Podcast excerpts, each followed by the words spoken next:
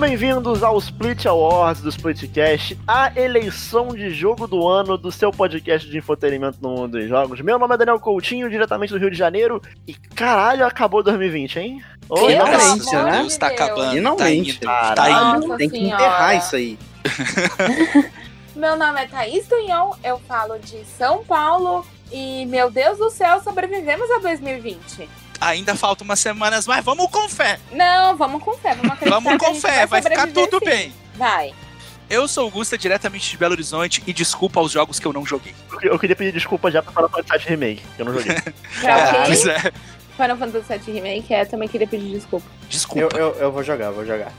Oi, eu sou o Wash de Divinópolis, Minas Gerais. E eu não gosto de listas, mas a lista do público eu tô muito interessado. É. Eu sou Lucy, diretamente de Brasília, e o Daniel me prendeu num cativeiro e me obrigou a jogar jogos desse ano, porque eu nunca jogo. Nossa, É verdade. Daniel, hashtag Free Lucy, caralho.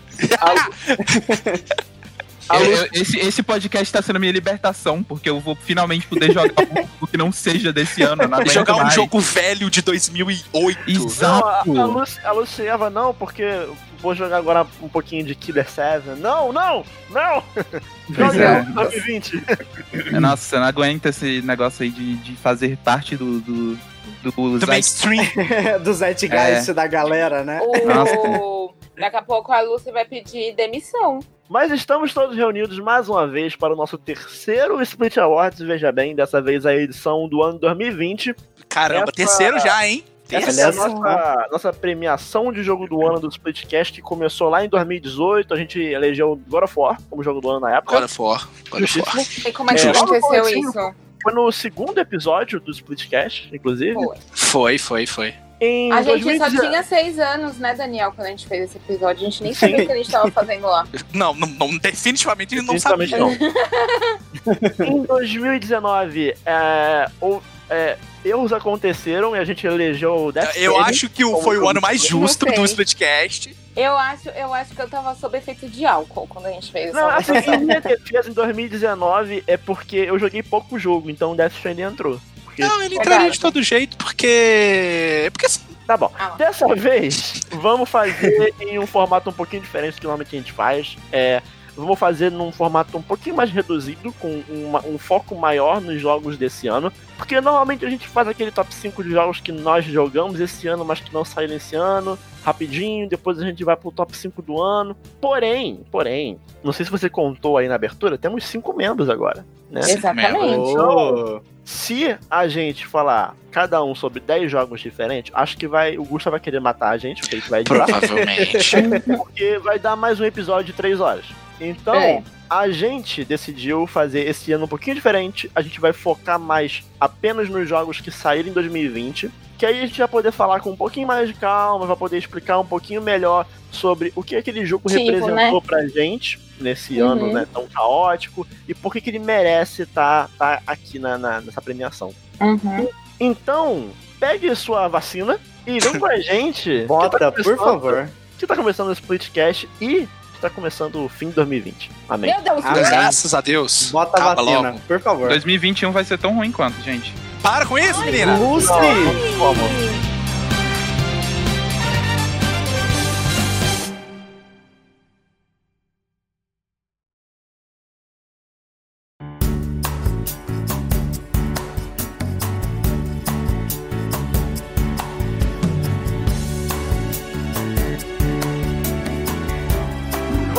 Queridos. Como é que vai funcionar as coisas por aqui no episódio de hoje? É, a gente vai fazer um pouquinho diferente na pontuação em relação ao que foi o do, do melhor geração. É que eu quero dar um pouquinho, eu queria dar um valor maior pra quem pro primeiro colocado, né? Então vai ser o seguinte, vai ser 10 pontos pro primeiro colocado, Nossa, que rico. 7 pontos pro segundo, Hum? é 5 pro terceiro, 3 pro quarto e 1 pro quinto. Então aí é uma diferença de meu 2 pontos pra cada posição. Só o primeiro colocado que vai ter 3 pontinhos a mais do que o segundo. Combinado? Ok. Combinado. Antes da gente começar a fazer nossa listinha, eu queria saber de vocês. Como é que foi o ano de vocês, pessoal, sabe? Em relação ao Uhum. videogame. O que, que eu posso dizer, não é mesmo? Começou que eu voltei a fazer live, isso foi muito, muito, muito bom pra mim. Ah, foi mas esse depois ano que você começou, voltou a fazer que eu, live? eu voltei, foi esse ano que eu voltei a fazer. Caralho, parece que Aí já faz live há mil anos.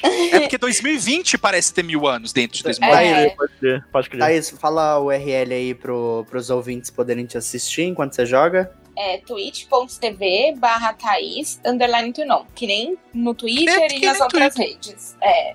Aí foi meio legal, assim, porque eu consegui aproveitar. Eu consegui aproveitar bastante coisa até a metade do ano. Do ano. Da metade do ano pra frente, o bonde descarrilhou e assim, eu nunca mais soube o que que é videogame, Daniel. Complicadíssimo. Mas eu acho, mas assim, eu acho que esse ano tiveram lançamentos muito, muito, muito importantes. É, algumas coisas que. Alguns jogos que vieram que a gente não esperava que teriam tanto impacto em reunir as pessoas para jogar. E foi uma coisa que acho que fez muita diferença nesse ano. Né? Porque mesmo nós não, pod não podendo estar, tipo, juntos fisicamente, nós estivemos juntos de outras formas, né? E alguns jogos trouxeram isso à tona, essa coisa de tentar reunir as pessoas, de, de nos aproximarmos que- de uma forma diferente que não fosse fisicamente. Então, eu achei que foi um ano interessante. Eu esperava, talvez, no começo do ano eu esperava um pouco mais, mas no, no contexto geral, eu achei que foi um ano muito, muito interessante, assim, de, de lançamentos. Foi bem diverso. Faltou uns terror, né? Mas tudo bem. 2021 tá aí. Pô, mas, mas teve, teve um terrorzão esse ano aí, que eu vou falar dele aí no, no episódio, que é o Fasmofobia, que, pô, achei Achei que você ia brabo. falar o Cyberpunk, porque foi bem de terror mesmo. Ah, isso aí é um horror. É um horror. diferente. É. É Ah, interessante diferente. a, a Thaís dizer essa coisa do, da questão de como foi o ano. Eu também acho que foi interessante, cheio de lançamento. Inclusive foi até, assim, inesperado o quanto a indústria de videogame, eu imagino que deve ter crescido bastante. Agora que a gente teve essa infeliz pandemia, né? Porque nem é tempo de ficar feliz, porque puta que pariu, gente morrendo e tudo mais. Mas é interessante ver como os joguinhos tiveram um papel importante esse ano. De como as pessoas deram uma chance para joguinhos e de como todo mundo tava em casa, então todo mundo deu uma chance, seja para jogo, seja para série. né? No caso, a gente tá falando só de jogo aqui. E, e foi um tempo assim. Interessante, sabe? Eu acho que muita gente deve ter experimentado coisa nova. Muita gente que, por exemplo, jogou PS1 e nunca mais jogou videogame, deve ter comprado um PS5 aí ou um Series X, aproveitando o tempo que tava em casa pra poder jogar alguma coisa, dar algum, a primeira chance. Acho que Ah, não teve isso aí, não. Acho que tá assim. Ah, não Não. sei. Eu acho que Não, não. não no Brasil. Ah, Só no? Brasil. Não, é porque foi mais agora no final do ano, né? Assim, mas, por exemplo, eu conheço, eu conheço gente que chegou a comprar o Nintendo Switch. Sim. Assim, o Nintendo Switch ficou esgotado em muitos países, Sim, principalmente por conta do Animal Crossing e dessa coisa Sim. de poder se reunir. Não, é, é engraçado você falar isso do, de ficar esgotado. Eu tenho uma amiga minha que mora no Japão. E esse ano ela tentou. Ela mudou pra lá e ela tentou comprar o Switch dela. E lá no Japão tem um sistema de rifa, né? Quando você é sorteado. É, é de rifa? Não sei se é de rifa. Eu sei que tem o sorteio. Hum. E aí, quando você é sorteado, você pode ir lá é, comprar o console. Você é sorteado pra poder comprar. Aí pra você ver. Nossa. E aí Tá ela rolando a disse mesma que... coisa com o PlayStation isso 5. acontece, pouquíssimo, acontece. pouquíssimo. Sim, e aí lá ela disse que, assim, pra sair no sorteio tava sendo bem difícil. Ela custou a comprar, mas ela conseguiu comprar a versão do Animal Crossing do, do Switch dela, ficou bem feliz. Bom, eu- fico muito triste, porque 2020. Ih, meu Deus, você tá triste. É, 2020 não Começa foi um ano. assim, Gosto? É, não, 2020, assim, se a gente colocar na balança, o pior ano de muita gente, porque não. não- sabe? Ninguém imaginava que a gente. Pô, a não ser infectologista, né? Mas as pessoas civis comuns não imaginariam que a gente estaria vivendo essa pandemia que. Infelizmente a gente está vivendo e que vai ter danos não só físicos, mas psicológicos e muita gente façam terapia quando puderem. Por favor. É, porque vai todo mundo entrar assim 2021 meio, meio zoado. Já tá todo mundo meio zoado da cabeça, né? E os videogames ajudaram a gente a não pirar de vez, e eles foram muito importantes. É, cara, a gente viu político fazendo campanha e se tentando se aproximar do público mais jovem jogando videogame. Alguns Sim. fizeram de uma forma mais honesta, outros de um jeito tão canalha que. Inclusive, que- Gustavo, o Among Us ele virou o pastel de feira, né? Dessa, dessa- É, o Among Us é o pastel de feira do, do- do- da pandemia, assim, porque, tipo, eles não pode- podiam ir na feira comer pastel. O que, que eles fizeram? Jogaram Among Us, né? Não, mas eles iam também na feira, né? É, eles iam na feira, só não comia pastel em público, assim. É, mas, assim, o, o que me deixa triste é que 2020 foi um puta ano pra videogame. Eu acredito, assim, é, eu pensei muito sobre, mas eu acho que foi o melhor ano, por exemplo, do PlayStation, tá ligado? Na Saiu- 2017. Tá, sim, mas é, é- é- isso aí eu acho que vai de, de, de cada um colocando na balança, é discutível. Mas é, gosto do que 2020, saiu, 2020 foi certamente um dos melhores anos do PlayStation. Eu não digo só, tipo, é, de jogos no geral, mas em termos de exclusivos pra Sony. Saiu muito jogo de qualidade pra eles e quase todos foram sucesso é, absolutos, assim. Você teve um excelente ano pra, tipo, pra Nintendo em, em relação ao Animal Crossing, que virou um fenômeno, né? Tipo, não tinha Animal Crossing em lugar nenhum. Era gente jogando Animal Crossing pra cá, gente que você nunca imaginou que ia pegar um videogame, foi lá e comprou um Switch, né? Como a Thaís falou, pra jogar o Animal Crossing. Então, 2020 foi um excelente ano pra videogame. Saiu muito jogo bom. Saiu os novos Xbox, saiu o, o PlayStation 5. E os videogames foram muito importantes para que a gente mantivesse a nossa é, sanidade. O que é triste é que um ano tão bom pra videogame foi um ano terrível pra outros campos da vida. Mas eu achei interessante também, porque eu, eu acredito que esse ano quebrou um parâmetro em relação a pessoas que jogam videogame, sabe? Uhum. Porque as Uhum. pessoas passaram a ver que, meu, é uma forma de lazer, é uma forma da gente. É um De escape meio que uma de fa- escapar, sim. É um escapismo da realidade. Pô, nossa realidade Ser é muito gamer. dura, né? Ser um Exato. jogador. Não, exato. Não, de- da gente conseguir se divertir, meu Deus, Uhum. como a gente consegue conhecer pessoas por intermédio disso. Tipo, não é um negócio infantilizado, sabe? É uma plataforma de diversão como outra qualquer, né? Então acho que quebrou um pouco esse estigma que tinha também. É, ver, ver aproximou mais, político né? ali no, no, no meio ali, usando videogame pra, assim, eu, eu não vou ficar entrando no mérito o tempo todo da, da, da, da honestidade da mensagem Uhum. de cada um deles, porque a gente não tá falando de política, mas eles adotando este meio, a Foi, gente foi vê o, interessante ver o alguém, quão né? grande é. O pessoal do Random Podcast deu um nome pra esse tipo de político, que é o político Among Us. A gente chama ele. É o político Among, Among Us, é. É, e você, Lucy? Que, como é que foi seu ano 2020? Jogou muito, muito jogo indie obscuro? É, então, é, eu- no geral, Foi foi, jogando Smash, né? pra mim pessoalmente, é verdade. Olha aí, nossa, Foi Calma muito Smash, né? Você falou disso, eu não tinha me tocado, mas é, no geral acho que foi um ano bom. Eu consegui jogar bastante coisa é, em 2020. Tipo, eu acho que foi um dos anos que eu mais zerei jogos é, na, na minha vida, talvez. É, em, em relação aos, aos lançamentos, é, eu acho que não foi um ano tão bom pra mim pessoalmente, porque tiveram poucas coisas que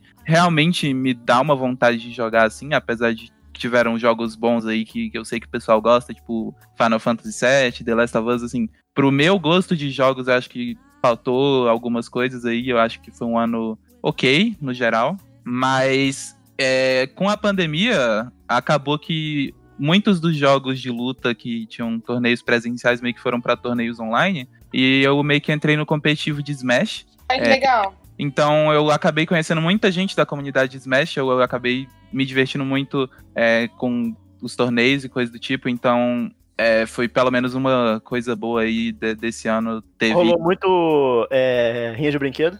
rolou mu- Nossa, a rinha de brinquedo é bom demais. E Explique, explique, por favor, Lúcia, o que, que, que é a rinha de É. brinquedo? Eu não sei o que que é também. curioso, eu quero tô uma curioso. explicação. é que assim, na Nintendo. É, tá- Ih, pronto. acho Na Nintendo, É, lá começou. É bem específico.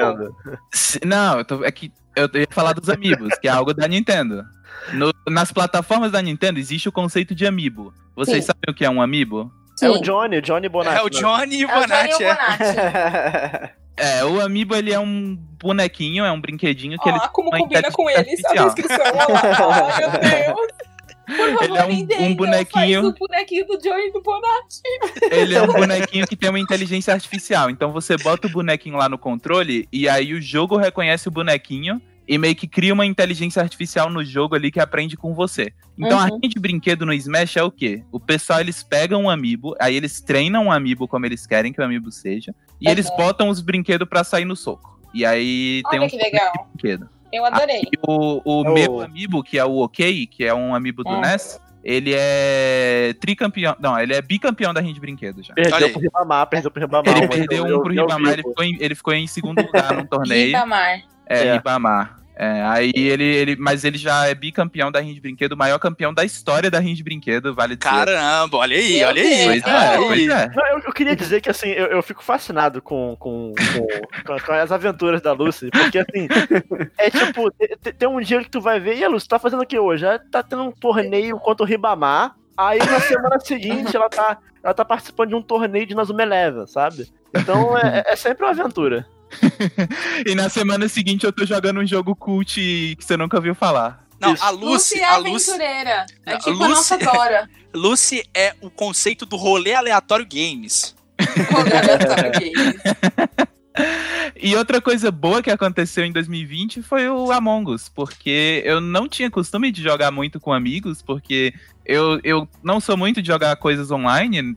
Tipo, Uhum. no geral, eu não, não é tipo, o que eu mais gosto, então eu jogo poucos joguinhos online, assim. É, mas, então, tipo, sei lá, os meus amigos que, que jogam coisa online jogavam jogos que eu não me interessava. E aí chegou Us, que é um jogo barato e fácil e acessível, e tava todo mundo jogando e eu consegui jogar, fazer amigos novos por causa do Among Us e me aproximar de que eu não costumava jogar. Então, tipo, eu tenho, sei lá, mano, 80 horas de Among Us na minha Steam e, e foi uma das melhores coisas desse ano, foi esse joguinho aí. Pena que não é desse ano, eu não vou poder botar ele em primeiro lugar, mas... Triste. É... Mas assim, Não. pelo que a E gente fica consegue aí a ver, menção honrosa pro Among Us. E Daniel Coutinho? Daniel Coutinho tá, tá aí. É, Tá aí, tá aí. Tá aí, existe, né? Seu, Existe. seu alter ego gamer. É, Cara, esse ano eu consegui jogar uns bons lançamentos. Foi o primeiro ano da minha vida que eu, eu, eu Ah, estive é, trabalhando. é, é, vale, vale ressaltar que esse foi o ano que eu mais joguei jogo que lançou esse ano, por culpa do Splitcast. Porque eu, Brabo. Olha como só. vocês sabem, normalmente eu ignoro completamente o lançamento.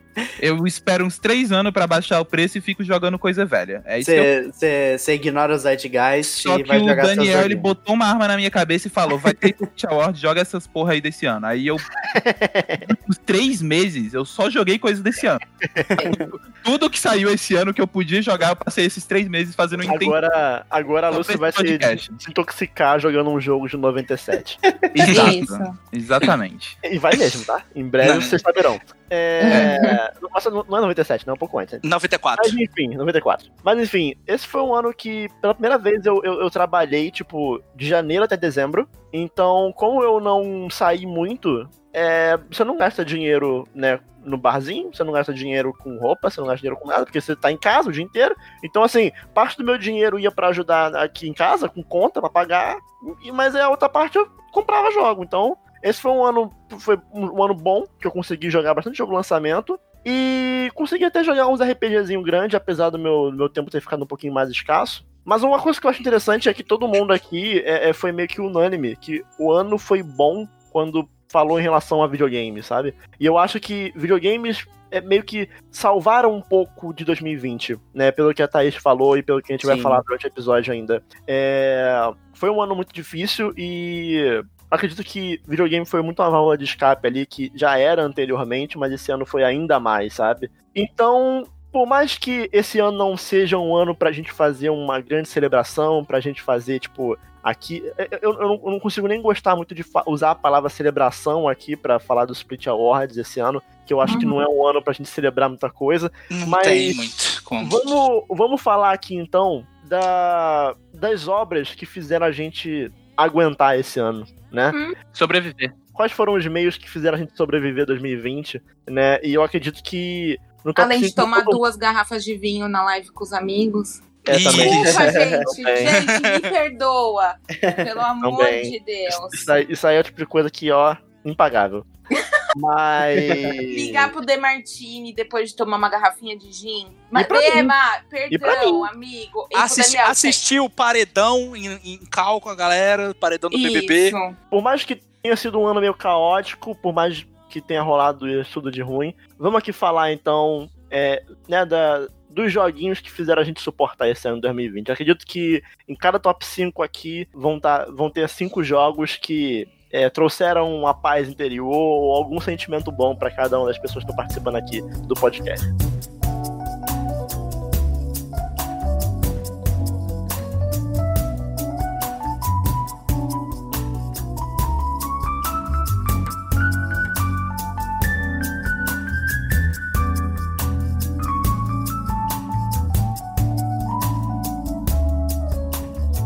vocês já sabem como é que funciona, né? Top 5 de todo mundo, então vai eu, depois Thaís, depois o Gusta, depois o Wash, por último a Luz. Não é essa a ordem? Isso. Isso. Isso. E aí vamos todo mundo no quinto colocado, todo mundo, depois o quarto colocado, todo mundo, até chegar no primeiro colocado. Isso aí. Se, se eu falar um jogo que, que, que, por exemplo, se eu falo um jogo que tá em quinto na minha lista e ele tá em, em segundo na lista da Thaís, a Thaís vai falar, opa, é, é É objection. o Objection. E aí, quando ela mandar um objection, a gente sabe que o jogo ele tá na lista de mais de uma pessoa e a gente vai ver em quais posições que o jogo tá. Brabo. É, além disso, a gente, na semana passada, mandou lá no Twitter um, uma enquetezinha em que as pessoas poderiam votar nos cinco jogos favoritos dela do ano 2020. Então, eu tenho aqui em minhas mãos já Olha lá. Rufem os o- tambores. o voto. Não, não, não vai. Tá sendo final. Voto popular é no final. Não, voto não, popular. People's Choice é no final. Mas. É porque o, People's Choice pode mudar o rumo do jogo. Pode. Olha pode. pode- só. Pode decidir tudo. Então, Uhum. assim, eu já tenho aqui em minhas mãos o, o, o top. Se tivesse um muito- objection do voto popular. É. Hum, não, vamos deixar o popular pro final. Popular é por último. Popular é por último. por último. E aí, lá no finalzinho, a gente fala aqui o, o top 5 dos jogos mais votados pelo público do Splitcast. Vamos começar então com o meu quinto colocado, pra já. Né, vamos, vamos tirar isso da frente logo?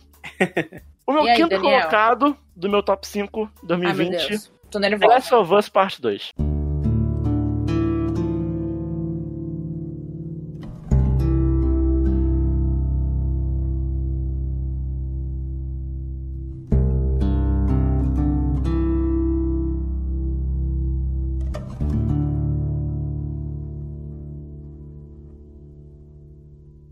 Golpe, Nossa, golpe, golpe, golpe, Brabo, brabo, brabo. golpe, golpe. achei alto demais, Daniel. É, pra Golpe. mim nem na lista estar, Meu. mas ok. Golpe, golpe. Daniel, é meu Vamos primeiro lá. lugar. É meu Vamos primeiro lá. lugar também. Então, dois Vixe, objections. Ué, calma aí, Gusta. Gente. Como assim? Critérios diferentes. Hã? Critérios diferentes. Porque no jogo da geração foi Final Fantasy VII, certo? Sim. É isso que eu não tô entendendo. Mas critérios diferentes. O Gusta vai explicar. Vai, vai Eu vou explicar. Isso aí é golpe, é golpe, é golpe. Mas olha só, não. É, é, é, por que que, antes, antes da Thaís e do Gusta falarem, se bem que eu acho que, né, o- A gente- eu depois- sei por depois quê, eu já entendo o depois de- motivo. Depois de um mês atrás, eu acho que o Gusta, eu acho que não precisa nem Eu falar não muito quero sobre falar mais nada Part 2. sobre esse jogo, não. Mas, é, por que que The Last of Us está no meu quinto lugar? Eu acho ele um jogo maravilhoso, estar em quinto lugar não é um demérito, é, é um sinal de que o ano foi bom, porque na verdade eu gostei bastante de Last of Us Part 2. É, ele é um jogo pesado, né? Tipo, eu gosto dele ser desse clima pesado, não ser um jogo que tipo você joga pra se divertir, um jogo pra cima, né? Você. Eu realmente assim, eu tinha horas que eu tava jogando of Us e eu e eu tinha que parar um pouquinho, sabe? Eu eu ficar já, ah, não, tá, vou parar um pouco porque tá meio tipo, sabe? Eu tô ficando meio na bad, sabe? Mas assim, é um jogo que ele te faz pensar muito sobre a história que tá acontecendo, né? É, é, inclusive, eu acho que ele engrandeceu a franquia como um todo. Eu acho que é, ele até melhorou um pouco o primeiro jogo pra mim em alguns pontos. Pelo menos em, em relação à narrativa, né? História, né? Uhum. Mas é justamente um pouquinho dessa narrativa que eu tenho alguns problemas em relação a, a, a- a Last of Us Part 2. Que assim, é, é- é nesses detalhes que eu acabo né, colocando aqui meu top 5. Né? O jogo, sem entrar muito em spoilers, né? Por Mas o favor. jogo- O Por jogo, ele, favor. o jogo ele tenta criar uma dualidade e ele tenta mostrar que não existem heróis e vilões no universo de Last of Us. Eu já digo que, pra mim, o que ele quis mostrar nesse aspecto, pra mim, foi vendido com sucesso. E eu acho que é por isso que ele ficou no meu primeiro lugar, não só por isso. Então, pra mim foi totalmente ao contrário, porque Uhum, sem, né, de novo, sem entrar em spoilers, uhum. eu discordo muito e com muito em letras garrafais das atitudes da Ellie durante o jogo todo. Eu não comprei a história de vingança que o jogo queria me passar. É, eu não acho que a história de vingança funcionou em muitos momentos. Inclusive, a- eu tava até conversando com a Lucy um dia desse, a Lucy tava jogando essa voz parte 2, né? E aí tem uma cena que a Ellie, ela, enfim, ela, se machuca, se dá mal numa cena, e aí tava eu e a Lucy, tipo, yes, é, queria que ela se ferrasse mais, sabe?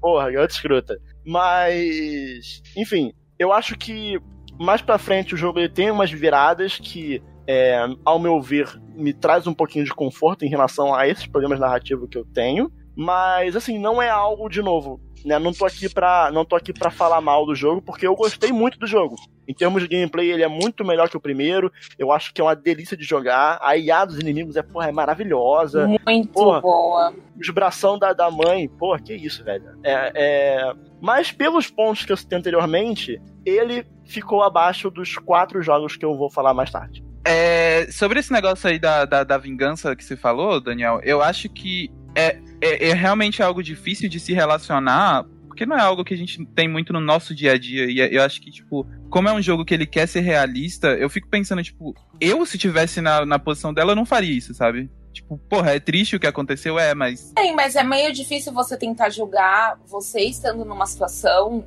da qual a gente não sabe o que é. É, então, eu tento pensar toda a sua assim. família, ela nem, ela nem teve contato com a mãe dela. Ela não sabe o que ela é ter um, um amor fraterno ou materno. Então, é tudo muito complexo, até, até porque ela cresceu em um mundo que não existe mais. Então, assim, o que hoje pra nós somos valores de certo e errado, pra eles lá, naquela situação, o que, que é certo e o que é errado? Eu não tô nem querendo mundo totalmente dizer de certo ou errado, sabe? mas de crível, sabe? Tipo, eu não sei se é, é- se ela se arriscar ali naquele nível é algo que faz sentido, mas enfim, eu não, não vamos entrar em discussões de plot de, de The Last of Sentido, Us 2. porque, porque é tipo, meu, é uma pessoa que não tinha mais nada pra perder, sabe? É, eu vejo muito por esse lado. Ah, eu vi, Assim, eu vi como meu- algo atormentando ela e continua Exato. atormentando, atormentando, atormentando. E a única forma que ela viu de escapar daquilo ali era indo atrás da pessoa, era é, se vingando, era tirando aquilo dela, aquele aquela tempestade de emoções ali, porque aquilo tava acabando com ela. Então, Sim. assim, foi a única forma que ela achou de fazer isso. Aham. Ela não tinha como pagar uma terapia ali naquele mundo. Então, Não, mas assim, eu entendo por que ela fez isso. Eu só discordo muito. E, tipo, Das Quando ações, você tá- lógico. quando você tá jogando um videogame, você tá no papel daquela pessoa ali, sabe? Então é diferente de você ver um filme em que tem um protagonista que faz algo, algo que você não concorda. Uhum. No jogo, você tem que ativamente participar daquilo ali. E eu acho que foi nesse ponto que o jogo me, me, me perdeu um pouco. Aham. Eu também não concordo com as Ah. coisas que ela fez, e é justamente porque eu gosto desse jogo.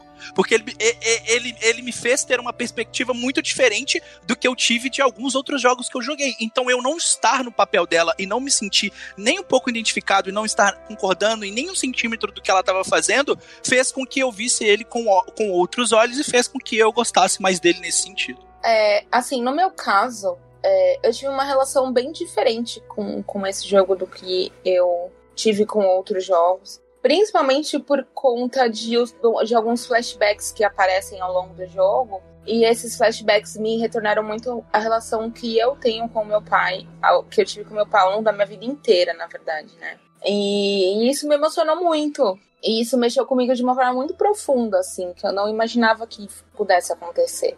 É, eu não Uhum. vou citar assim as cenas em específico porque eu acredito que nem todo mundo ainda tenha jogado, mas tem alguns momentos ali, acho que do é, que se refere à parte de celebração do aniversário dela. Aqueles momentos ali pra mim, eu tive que meu parar porque eu tava chorando de soluçar, sabe? Porque me lembrou coisas da minha infância, sabe, coisas que meu pai fazia. Foi uma E coisa bem depois- pessoal, né? Totalmente. E aí depois essa, essa parte da relação deles que vai se modificando. Foi mais ou menos como a nossa relação também foi se modificando, não pelas mesmas razões, mas por, por outras razões, mas que também se modificou. E, cara, isso mexeu muito comigo. Ai, me dá até vontade de chorar. Mas mexeu muito comigo. E eu, eu concordo, assim, com, com vocês dizerem é, em relação às ações e tudo mais e tal. Mas é. Também não achei legal também em alguns aspectos, mas eu tento me imaginar como seria se fosse, sei lá, se eu estivesse num ambiente daquele, sabe? Mas é, o que mais me pegou foi isso. E, meu Deus, essa, essa relação. E aí, tipo, eu. Sei lá, eu criei um, um, um mais afeto do que eu já tinha antes pelos personagens, sabe? Então, é, sei lá, The Last of Us, o primeiro jogo, ele me trouxe de volta pro mundo dos jogos, que eu tinha total, tava totalmente à parte na minha vida. E agora foi a continuação de uma, de uma história da qual a gente ficou anos esperando pra ver o que, que ia acontecer, né? Sei lá, eu, eu sou muito emocional pra falar desse jogo, gente. Pode passar pra próxima pessoa. É por isso que ele é meu primeiro lugar, tá? Mas, mas senhor Gustavo, você vai, você vai querer explicar agora Vou, o seu vou. critério? Por quê? O meu critério que eu usei no jogo da geração foi o Final Fantasy VII Remake foi um jogo que, pelo, pela, pelo contexto que a Square Enix estava, pelo lançamento conturbado do Final Fantasy XV, a, a, a Square Enix estava uma bagunça e ele era o jogo que eu mais esperava naquela geração. Até mais que o próprio Last of Us Part 2.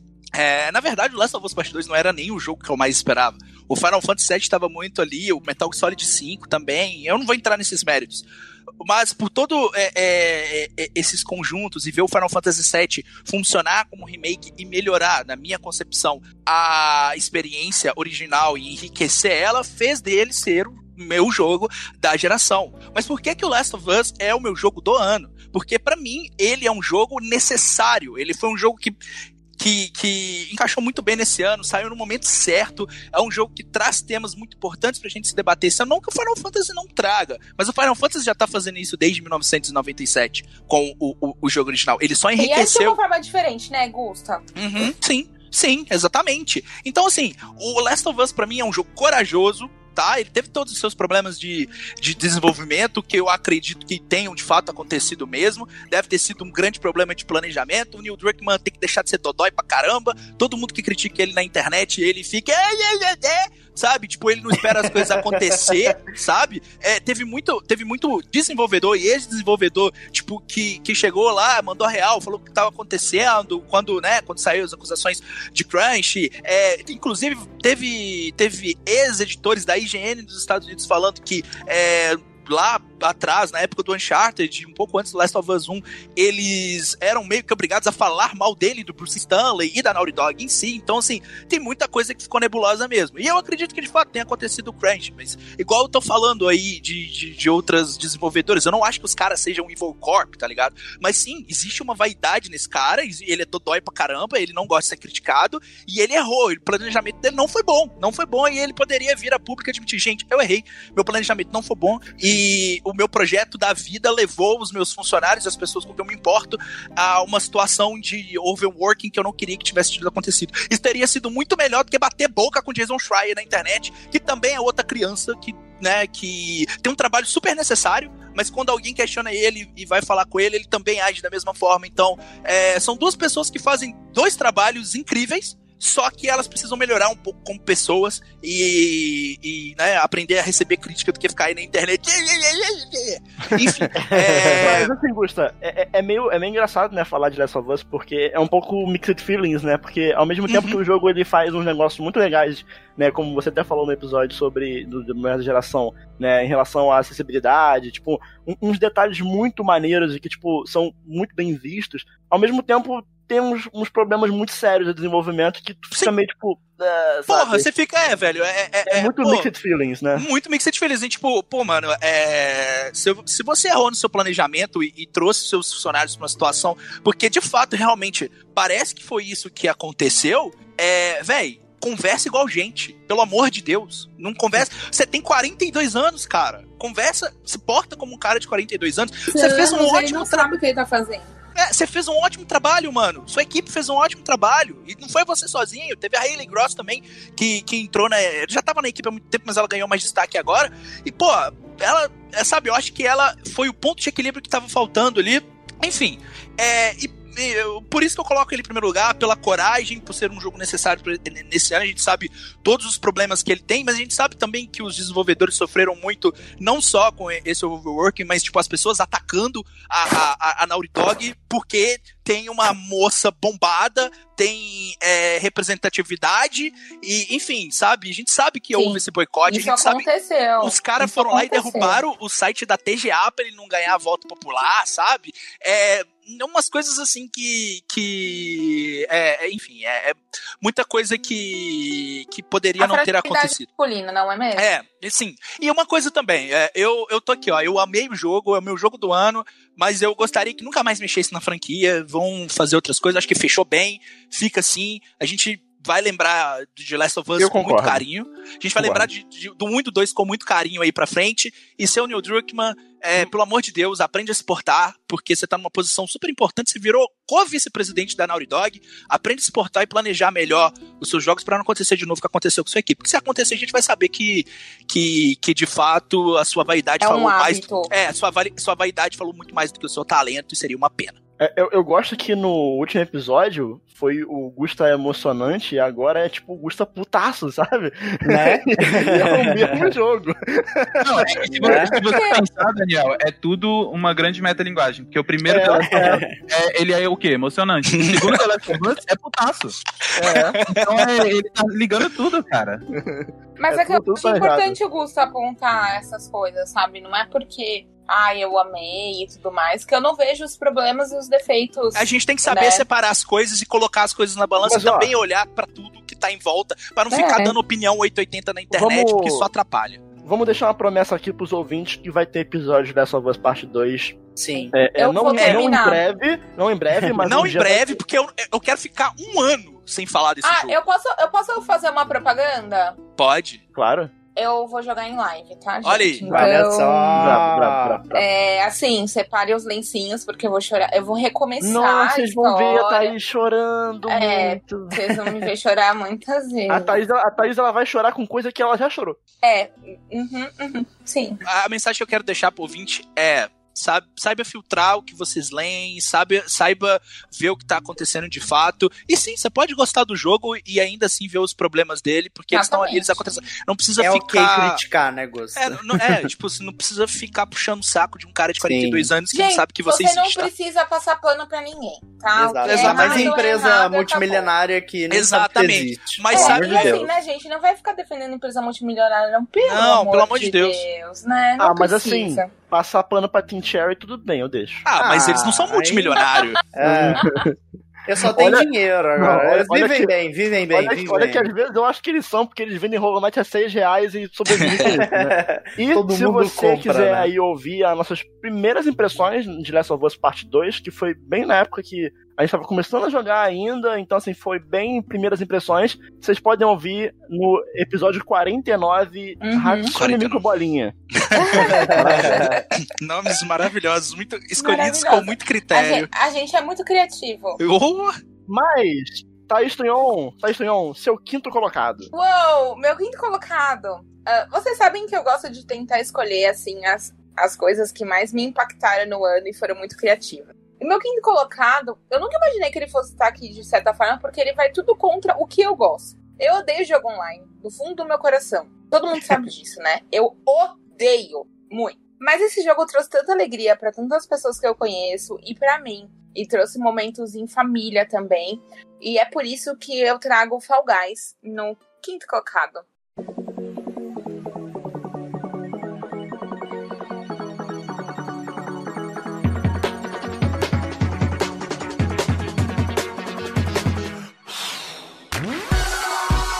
Objection. Opa, Olha aí.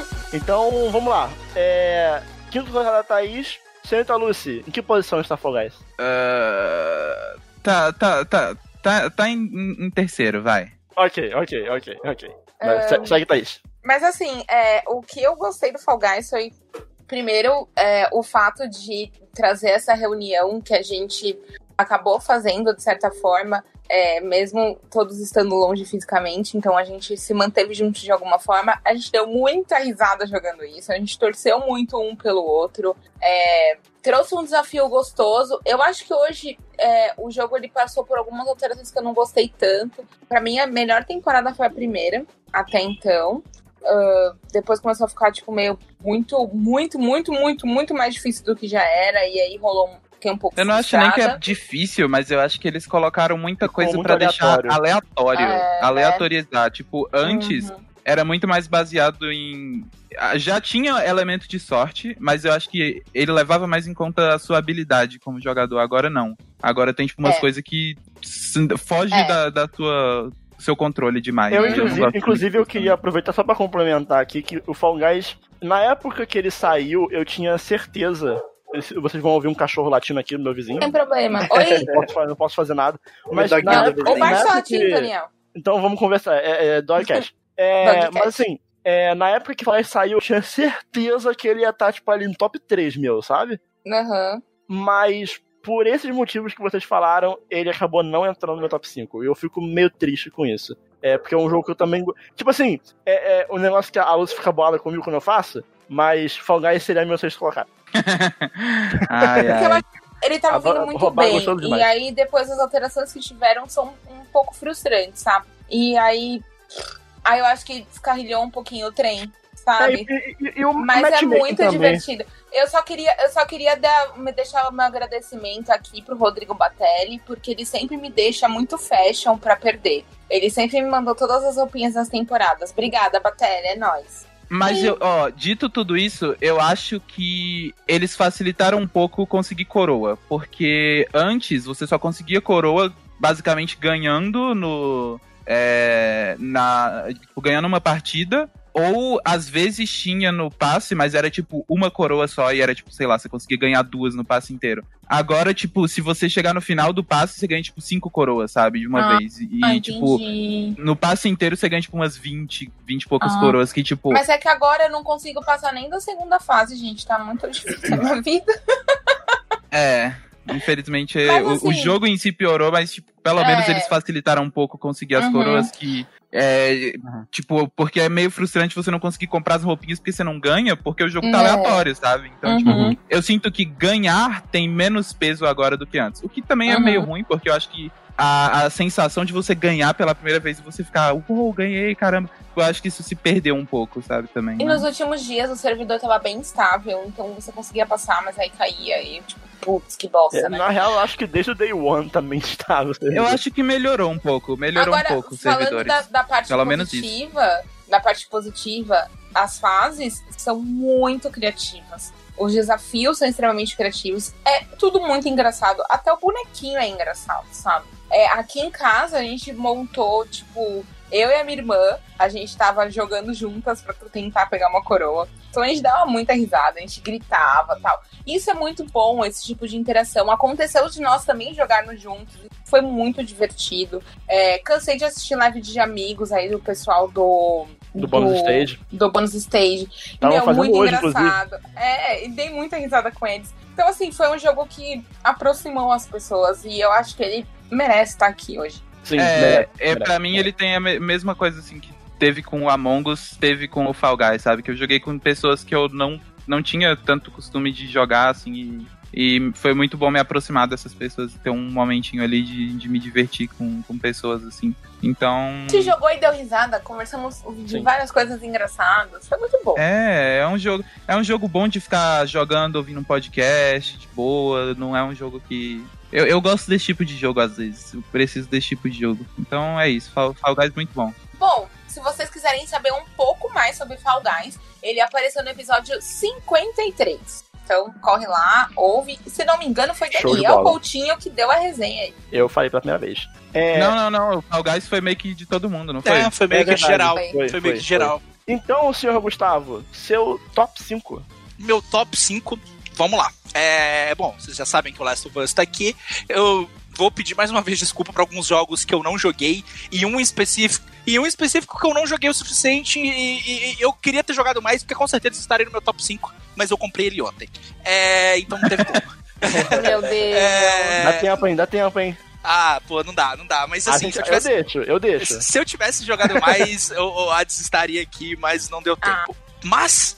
É, não, certamente ele estaria, porque eu tô adorando o jogo. Mas eu, eu, eu, eu sinto que seria um pouco injusto com esses outros jogos que eu joguei muito mais, né? É, mas, em, em quinto lugar, tá um jogo que. Ai, gente. Pô, vocês vão me, vocês vão me criticar agora com essa Tony escolha. Hawk, né?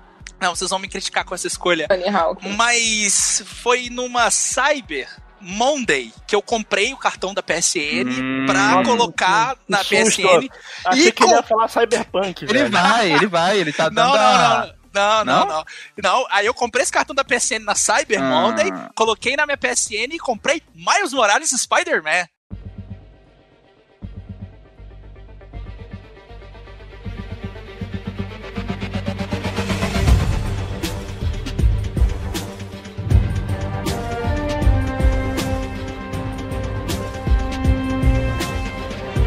Ah, Bravo. justiça. Ah, é, o meu Por que, a gente vai Bravo, criticar? É porque eu fiz a piada do Cyber, entendeu? Ah, Ah. Cyberpunk. Não, eu, eu achei que tava rolando um foreshadowing aqui. Eu fiquei, É. caraca, É, todo mundo achou, Daniel. ah, tava preparando essa desde ontem. É, mas enfim, o Miles Morales Spider-Man, pra começo de conversa, pra quem fala que ele é um DLC, tá erradíssimo. Gente, qual que é o problema de você falar que é um jogo de escopo menor? Ou ele é um jogo, ou ele é um DLC, tem um meio termo, e ele é esse meio termo, velho. Não tem essa. Bayonetta 1 é DLC? Não é. Venkus é DLC? Não é. É jogo curto. Então acabou. Pois é, mano. Então, assim, o Miles Morales, ele é um jogo de escopo menor, ele... Assim como os quadrinhos, vamos pensar nos quadrinhos aí, vamos pensar nos quadrinhos da Marvel. Você tem a revista principal, certo? A revista principal é a do Peter Parker. E você tem uma história que ramifica a história principal com um personagem que faz parte dessa história principal. É o Miles Morales, que tá ali construindo a própria história dele, né? É, aqui o foco tá nele, tá na construção do Miles Morales como o Homem-Aranha. O Peter Parker participa pouquíssimo, né? Tem a justificativa dentro da história. É, o jogo se passa um ano depois do Spider-Man de 2018, mas é a história do Miles, tá? Ele não é um jogo muito grande, você zera ele, assim, se você só ruxar, você zera ele com 8 ou 10 horas. Mas, sinceramente, Nossa, que rápido. pra mim tá excelente. Pra mim tá Uhum. ótimo, sabe? Eu tava precisando de um jogo assim.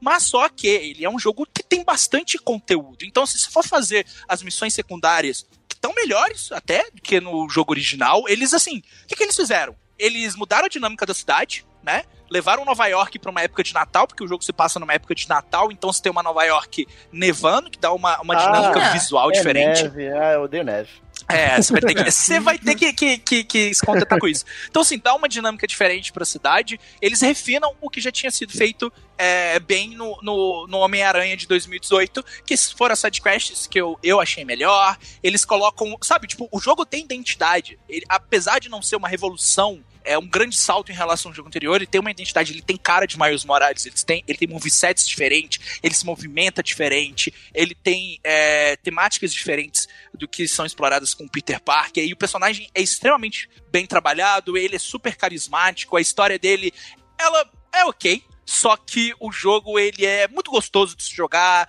muito divertido, as atividades extras são muito legais de fazer, sabe? É, só, de, só de ter aquele, aquele traje do Spider-Verse que diminui o FPS pra ficar parecendo com o filme, esse jogo já merecia estar aqui. Continua 5. sendo a melhor exploração de mundo aberto? Continua sendo uma excelente exploração de mundo. E ele vai ao contrário de tudo que é, eu falei no último Não Play, Cyberpunk. O jogo mas megalomaníaco. é melhor que Breath of the Wild, Daniel? Não, eu digo em questão de movimentação, né? Movimenta, não, é. Ninguém tira isso de, de Homem-Aranha, sabe? Tipo, jogar teia. Ninguém, ninguém usa fast travel nesse jogo. Eu falei errado, né? Não é, questão, não, é, não é questão de exploração em si, porque É movimentação, nem tem é muito que navegação. explorar, É, é mais navegação de cenário. aí. Navegação de cenário. É, isso aí, Homem-Aranha, ninguém bate Homem-Aranha, sabe? Teia, né, gente? A cidade inteira deve ser muito legal. É muito legal. E, e o Miles, ele dá umas piruetas diferentes do Peter Parker, tá ligado? É muito bom, é muito bom. Que o Miles, ele cai todo torto. Enfim, é muito legal, vale muito a pena. Infelizmente, é jogo custando a 50 dólares lá fora, as pessoas ficam felizes, porque ele tá mais barato, certo? Só que pra gente, como o dólar tá a 80 reais, isso significa que o jogo custa 250. Eu comprei, por quê? Porque eu sou muito fã de Homem-Aranha. Mas, é, eu recomendo você pegar numa promoção, porque infelizmente 250 reais é, é, é complicado. De toda Demais, forma, né? de toda forma, ele é um jogo excelente e jogando ele dá pra ver uns vislumbres do que vem por aí no Spider-Man e eu tô muito ansioso pra isso. É, o joguinho da minha lista, do meu quinto lugar, eu não sei se ele pode ficar aqui, mas eu resolvi trazer de qualquer jeito. É um joguinho que saiu ano passado, mas Não que pode. veio pro PC esse ano. Ah, golpe, golpe. Eu Ah, quero gente. falar, eu quero É, falar. é um jogo desse ano no PC, então. É, exatamente, Não, é golpe.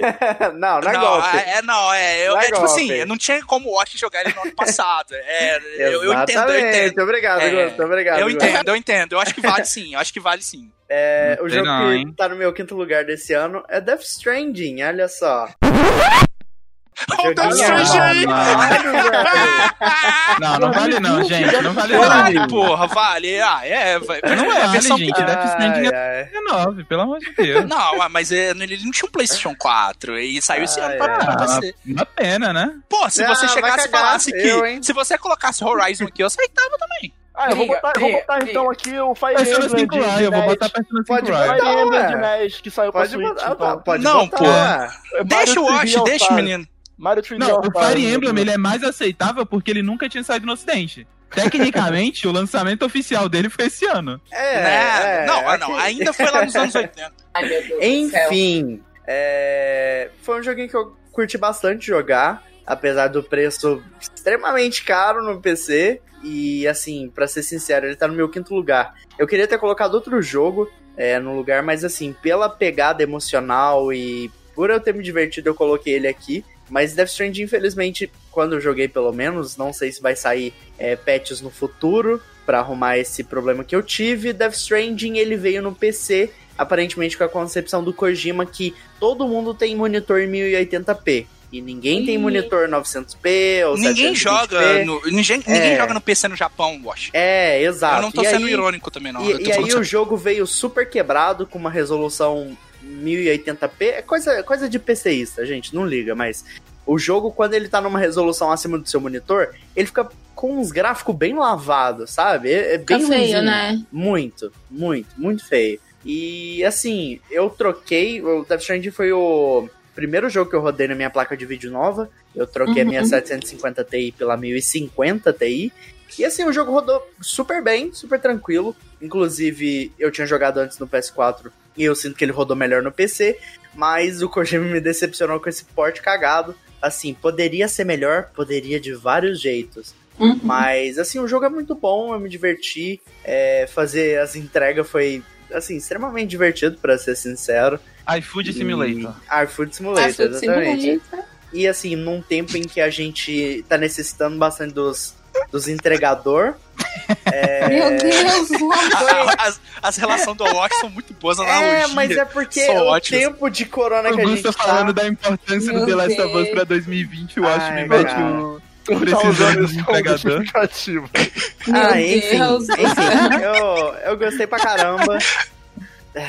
Eu gostei pra caralho. E o jogo, assim, me divertiu muito e foi bom é, poder jogar uma obra, vamos dizer assim, do, do Kojima, mesmo não fazendo parte do, do Zeitgeist de todo mundo que jogou, em- Engrandeça. Vai, Que- continua, elogia. Não. vai, eu acho. que todo mundo jogou em 2019, eu pude jogar só agora, mas assim, eu me diverti muito. Um no PC também que eu devo pegar é, por causa do PC é o Final Fantasy VII Remake, mas assim, Death Stranding me deixou bem feliz e tô feliz que ele tá no, no PC agora e agora mais gente pode jogar. Gente, É é, vocês têm que entender que o Wash, o Wash tem PC, tipo, não sai jogo pra PC. Não, é, é, é, assim, Entendeu? to- to- top, top 1 do Wash vai ser Persona 4, então. é, é isso. Olha, assim, eu não queria dar spoiler, mas é o top 4. Do Wash!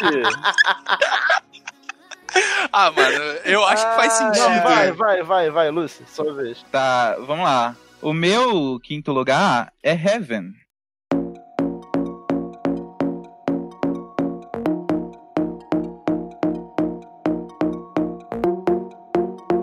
Você jogou Olha isso? aí, brabo. Eu joguei. Você jogou Então, Heaven, caralho. É, É, então. impressionante. Você não tinha Então. falado. É, eu não, eu não, eu não tinha falado, realmente. É, eu, eu ia esperar esse jogo sair pra PS4, eu não ia jogar no PC, porque eu não gosto de jogar no PC, e eu pensei, porra, vou esperar sair no PS4. Só que ele é um jogo co-op. E uma amiga minha comprou o jogo e falou: Ah, quero jogar, você não quer jogar comigo? Eu falei, porra, já que é co-op, eu, eu- sacrifico jogar no PS4 pra jogar com uma outra pessoa, sabe? Pra ver como é a experiência co-op dele. É, eu não terminei o jogo, é por isso que ele tá no quinto lugar, porque eu acho que ele é um jogo que ele tem muito foco na narrativa. E eu não sei se eu vou gostar do final ou não. Então, tipo, se eu gostar, ele provavelmente estaria mais alto. Se eu não gostar, é, talvez ele nem entrasse, sabe? Então, tipo, ele tá aqui pelo que eu estou achando dele no momento. Mas ele é tô- bonitinho. Eu acho que eu já tô. Eu acho que eu já passei da metade do jogo. Então Ele é, é, é o suficiente pra eu. do, do Fury, né?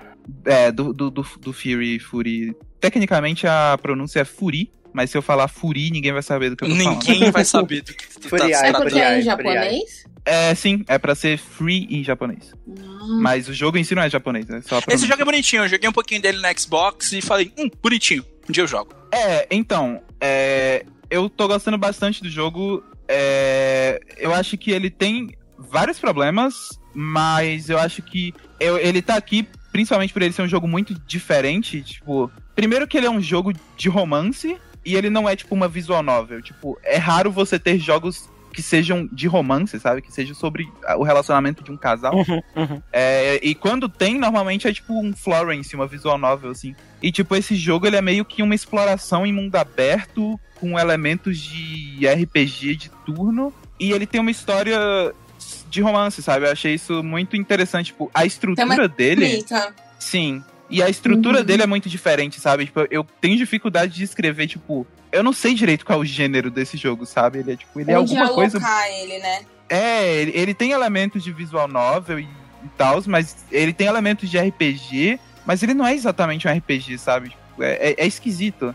Eu acho que ele é caracterizado como RPG, mas eu não. É, assim, eu vou te falar, Lucy, eu, eu fico muito interessado quando as pessoas não conseguem categorizar muito um jogo, porque sinal que ele, tipo, ele tá Atende conseguindo. muito requisitos? Sim. Não, não quer dizer que ele tá conseguindo trazer algo novo, sabe? Ou Sim. misturando gêneros ou trazendo algo completamente novo. É, eu acho que ele é bem isso, sabe? Ele mistura muitas coisas inusitadas. Eu acho que algumas delas, às vezes, não se conectam muito bem, às vezes é, tem uns probleminhas de ritmo aqui e ali. É, eu acho que a, coisa que mais me decepcionou um pouco nele foi justamente o aspecto co-op. É, Uhum. Apesar de eu gostar de acompanhar a história com uma pessoa e de cada um meio que faz. é, escolhe as coisas de diálogo de um personagem do outro, sabe? Tipo, tem coisas legais, mas é, em questão de gameplay, é, o co-op me decepcionou um pouco por um único motivo que é ele não é split screen. É, ele, é, ele é tipo a mesma tela para as duas pessoas. Só que vocês têm dois personagens. Então o que rola é quando uma pessoa tá controlando um, um personagem, a outra fica o tempo inteiro seguindo. Tipo, ela não consegue se mexer no Putz. cenário. Aí é meio é um chato, jogo né? muito de exploração, sabe? Então, tipo, basicamente a gente fica revezando. É, a gente fica revezando quem tá controlando, sabe? E Uhum. eu, eu acho que, não sei, eu, eu achei que o aspecto de exploração se perde um pouco no co-op. Tipo, é é justamente isso que eu falei que ele não, não sabe integrar tanto as ideias que ele tem às vezes, sabe? Tipo, ele quer ser um jogo co-op e ele quer ser um jogo de exploração em mundo aberto, mas ele não integrou essas duas ideias Ele tão não bem sabe assim. como fazer isso, né? É, dito isso, eu tô gostando muito da história. Eu acho que a escrita dela é muito interessante, porque, tipo, sei lá, é, quando você pega os jogos, tipo, eu vou usar um exemplo agora que talvez seja um pouco polêmico, mas Hum. quando você pega, tipo, jogos da Dontnod, tipo, Life is Strange, esses jogos, eu sinto que eles têm uma escrita meio artificial, de que eles estão tentando emular um jovem, sabe? É, é muito, tipo, um cara de 40 anos escrevendo um Oh, adolescente, sim, sabe? Lucy, Lucy, é engraçado porque, tipo, eu vou até contestar isso. No Life is Strange 1, eu senti que realmente a escrita ali era profunda, Ah, sabe? eu não, Mas eu não. Nos, nos outros jogos, parece que eles estavam tentando fazer checklist, sabe? De tipo, aqui, se o personagem ele falou isso, demonstrou isso, você obrigatoriamente tem que chorar, sabe? Eu sinto que o, É, o resto dos mas jogos eu- eu dele digo foi- mais- foram assim, sabe? Eu digo mais de coisa sutil, tipo, a forma como eles se comportam, sabe? Eu tenho a Ah, impressão sei. de que a- os, a- os adolescentes na Dontnod, eles são muito, ah, festa, drogas, nós somos adolescentes, uou. Tipo, eu, eu não sinto que eles são personagens naturais, sabe? Enquanto no, no Heaven, isso foi tipo, uma das coisas que eu mais gostei, porque, cara, o relacionamento desses dois é um dos relacionamentos mais críveis que eu já vi num jogo, assim, sabe? Num, num jogo não, Uhum. no geral, assim, coisas de romance, eu acho que o relacionamento deles é muito, muito natural e, e, tipo, é, a forma como eles se comportam realmente parece que eles são um casal de verdade, sabe? Tipo, Aham. não tem clichêzinho de romance e essas coisas. Tipo, eles são realmente pessoas que só gostam uma da outra e tem problemas e discussões às vezes, mas às vezes eles também têm momentos que naturais legais. ali deles, deles gostando um do outro, sabe? E Aham. tipo, tem vários momentinhos no jogo que, tipo, se você explorar um pouquinho, sei lá, você tá numa área e aí você interage com alguma coisinha naquela área que você nem imaginava que dava pra interagir e você libera, tipo, uma cutscene ou um diálogo novo entre eles que não acrescenta nada na trama, mas é um momento bonitinho dos dois, sabe? Tipo,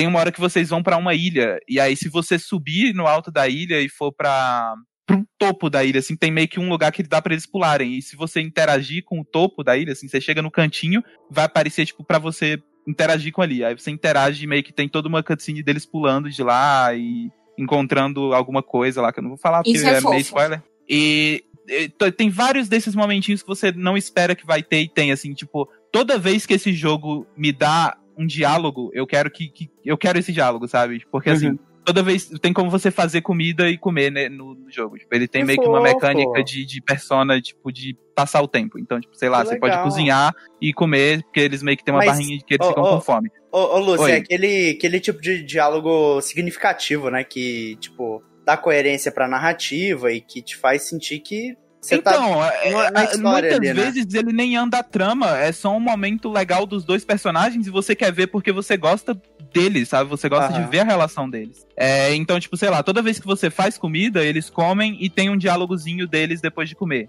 É, toda vez que você meio que faz algum progresso, tem uma barrinha que é meio que dois copinhos de, de vodka, alguma coisa assim. Que e legal. essa barrinha progride, e aí quando ela chega no máximo, você pode meio que upar de nível. Que é, tipo, você vai num lugar que dá pra eles brindarem, eles, eles tomam é, um, um shot, e aí, antes deles uparem, toda vez tem meio que uma cutscenezinha deles, um, um momento deles conversando, e é tipo, upando o social link deles, sabe? Aham. E tem vários momentinhos assim que. É, é para isso que eu estou jogando, sabe? Eu quero muito ver esses personagens interagindo entre si e o relacionamento deles, que é muito fofo, é muito natural. É, eu tô amando Heaven. É, quando eu terminar, talvez eu fale mais no Now Play, é, dando aqui as, as minhas considerações finais, se eu gostei muito, se eu não gostei do final. É, é, eu não sei se eu recomendo jogar em co-op. é, se eu recomendo jogar solo, é complicado, porque eu acho que o co-op ele traz coisas muito legais que só o co-op traz, mas ele também traz alguns problemas que não traria se você jogasse solo. sozinho, Então, né? O, o, o jogo tem no PC? seu Eu fiquei coração. interessado, eu fiquei interessado. fiquei tem e interessado. tá no Game Pass. Caraca, mais interessado ainda agora. Joga com a Bia, eu acho. Ah, uma boa. Caraca, É, verdade. ele é um jogo pra, pra jogar Sim. em casal. se, se tiver co-op local, melhor ainda, na moral. Tem, só tem local, na verdade. Porque Caraca! gente, eu tô tendo que usar o Parsec pra jogar com a minha amiga. Legal, Às vezes dá uma travada, mas tá indo. Ah, não, então eu devo jogar com ela, então. Obrigado pela Então recomendação. é isso aí. Heaven, joguem, muito bom. Fofinho. Muito Bravo. fofo.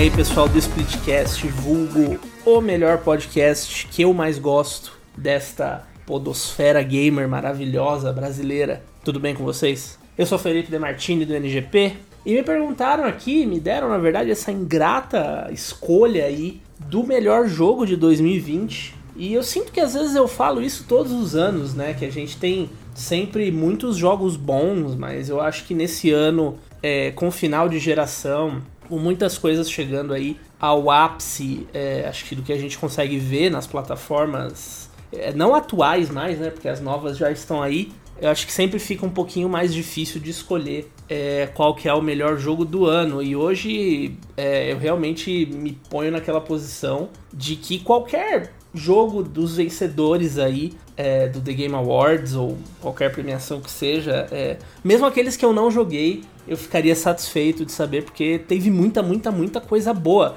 Tem mais jogo bom é, dos, do que espaço, né? Para indicados, a gente pode falar aqui de Carrion, a gente pode falar aqui de Hades, um, a gente pode falar aqui é, de Spirit Fair e várias, várias propostas assim diferentes. E acho que o meu voto para melhor jogo do ano vai justamente nesse caminho aí do diferente. Por mais que eu ame The Last of Us e tenha adorado The Last of Us Parte 2 e tenha sido um jogo que mexeu muito comigo, uh, eu joguei muito emocionado e depois conversei muito sobre a história com muitas pessoas. É um jogo que traz aí muitas discussões além da própria história, além do próprio choque, uh, além da própria representatividade. Tem questões uh, além do jogo aí que a gente tem que discutir também com relação ao crunch com relação ao posicionamento da Naughty Dog e tudo mais. É, mas eu não consigo deixar de registrar aqui que acho que um dos jogos que mais me divertiu esse ano foram foi o Fall Guys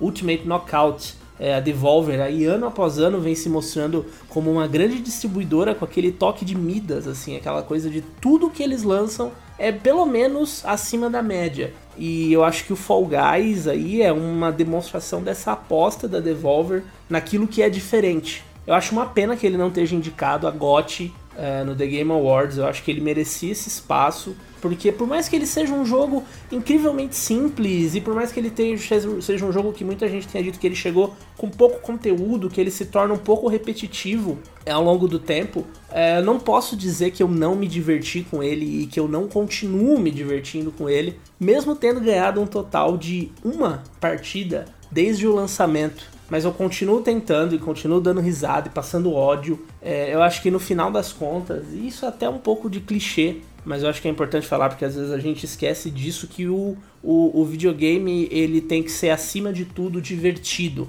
Ele é uma mídia que muitos diriam escapista, ele é uma mídia de entretenimento. E eu acho que o Fall Guys é meio que a essência do que é um jogo, e talvez uma essência que a gente perdeu um pouco nessas propostas é, faraônicas aí do último, dos últimos anos. Propostas muito boas, é claro, mas propostas gigantescas, jogos de 30 horas com mundo aberto, storytelling. E às vezes não, às vezes você pode passar o mesmo total de horas indo em direção a uma coroa e tropicando por cima dos amigos e, ou dos inimigos e batendo com a cara na porta e sendo jogado para fora do cenário. E isso é absolutamente divertido. Eu espero que o Fall Guys tenha uma vida longa. Eu acho que ele ainda tem consoles a atingir e muito potencial também a atingir. Então, por mais que a gente tenha aí grandes propostas, uh, como o próprio Last of Us, que foi um jogo que eu esperei, eu comprei meu PlayStation 4 uh, eh, em 2014 esperando The Last of Us e ele só chegou agora.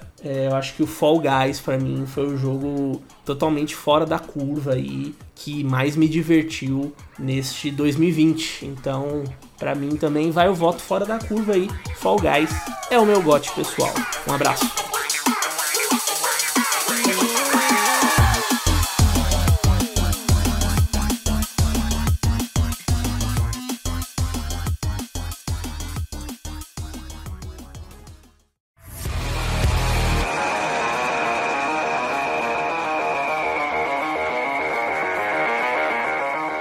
Fala galera do Splitcast, aqui é o Caio Vicentini lá do podcast Mother Base. É, eu também escrevi no NGP lá com o Demartini e tudo mais. É, sem delongas, assim, meu jogo do ano vai para Doom Eternal. É um jogo que eu não acabei não jogando muitas coisas que foram lançadas esse ano. É, o Doom Eternal acabei até fazendo análise, vídeo lá para NGP. Eu visitei alguns dos lançamentos desse ano, eu ainda não acabei o The Last of Us, eu, eu joguei um pouco do Ghost of Tsushima, mas acabou que o jogo que me marcou muito esse ano foi o Doom Eternal. É, não só pelo, pelo carinho que eu tenho pela franquia, mas como também o momento que ele saiu. Ele saiu bem naquele iníciozinho da pandemia. Ele saiu junto com o Animal Crossing. Teve muita gente que, que acabou escolhendo ir para Animal Crossing para ir lá plantar as suas batatinhas, os seus nabos, e eu acabei escolhendo ir, indo pro Do Eternal. É, esse que faz parte dessa revitalização, né, não só da franquia, mas como da ideia em geral. É, lá o Doom de 2016, ele acabou sendo reformulado durante muitos anos para se tornar esse molde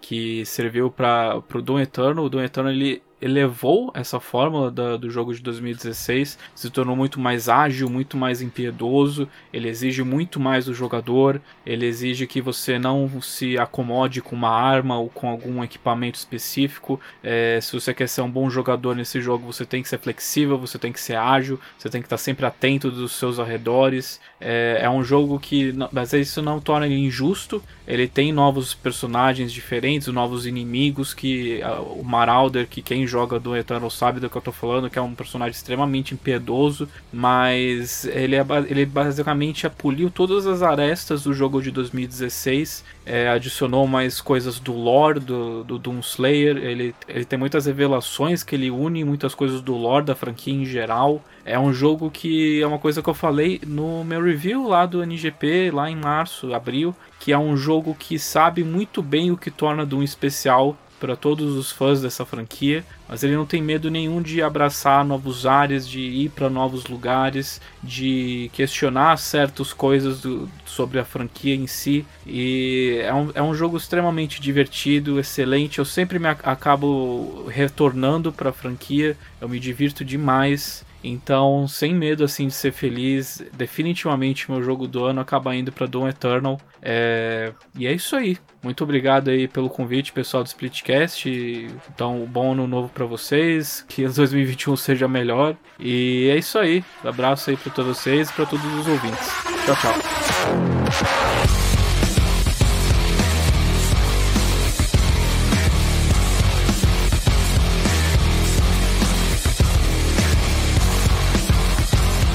Vamos lá então pros quartos colocados de todo mundo. O meu quarto colocado, ele é um joguinho que eu gostei bastante. É um joguinho que eu não tava esperando tanto assim é, por ele, mas existia uma expectativazinha e que eu acho que foi atendida e até superada. Meu quarto lugar é o Ghost of Tsushima.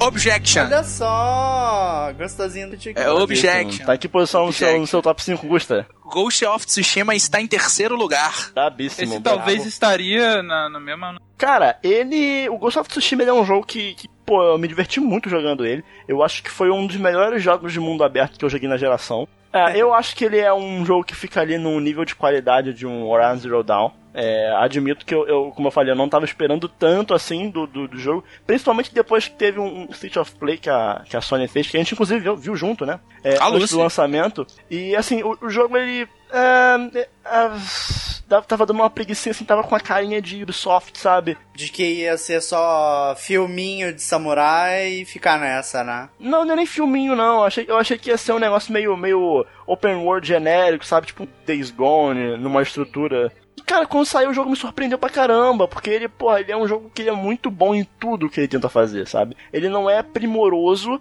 mas ele é minimamente bom em todos os aspectos. Ele consegue te cativar a narrativa com personagens bons, principalmente é, os, os personagens de apoio ali, né? Que tu faz a- as side quests principais. A Yuna. Porra, personagens bons pra caramba. É, Ou não Shura. deem spoiler, por favor. Não, nenhum jogar. jogo desse, desse episódio vai ter spoiler. Ah, É, ele tem um mundo que é muito bom, muito gostoso de explorar. É, eu acho que é o jogo mais bonito do PS4. Caramba! concordo. É, e o combate dele, eu no Mais começo. que Persona 5. ahn, é que é, Não, é, não, tipo é, difer- é- é é tipo direção di- de é. arte. É, É, estéticas diferentes. Estéticas diferentes, mas, é, mas, mas. Mas assim, beleza por beleza, talvez. Acho que, acho que beleza gráfica eu acho mais Ah, bonito. não, com certeza, com certeza, mas assim. Ele e The Last of Us, eu acho os mais bonitos. É que eu acho que arte, arte entra no aspecto gráfico pra mim. É porque a, a arte entendi. é muito subjetivo, né? Tipo, tu comparar. Vamos supor, tu comparasse um filme do, do, do Kurosawa é mais bonito que um anime do estúdio Ghibli, sabe? Tipo, não, não faz muito sentido. Ah, é. Mas. Mas enfim, ele é um jogo que ele artisticamente ele é, pô, impecável. Então, é, se não, tá, se não é o mais bonito artisticamente, tá com certeza ali entre os melhores dos melhores ali da geração.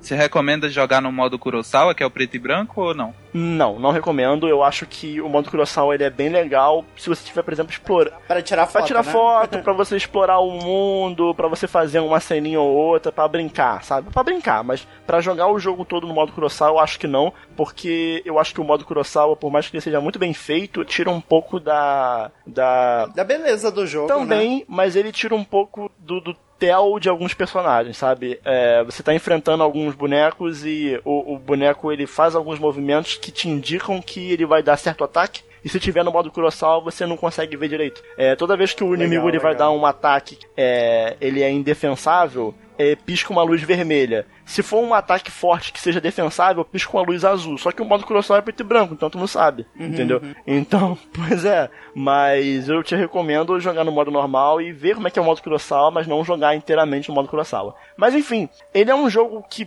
pô, eu diria que eu gosto mais de Ghost of Tsushima hoje do que quando a gente falou sobre ele lá no lançamento dele. Porque na época que a gente falou sobre ele, eu tava ainda me acostumando muito com o combate. Eu critiquei muito fortemente o combate dele na época, mas mais pro final do jogo, quando você tem todos, é, você tem em suas mãos todos os, né, tudo que o jogo ele tem a te dar, eu acho que ele fica bem divertido. Ainda acho que tem alguns, né, alguns pontos de combate que poderiam melhorar, né, tipo o stealth dele eu não gosto tanto, a inteligência artificial dos bonecos eu acho que é bem, bem quebradinha, bem começo de geração PS4, sabe? Mas no geral ele é um jogo porra, muito, muito bom, cara, recomendo pra todo mundo.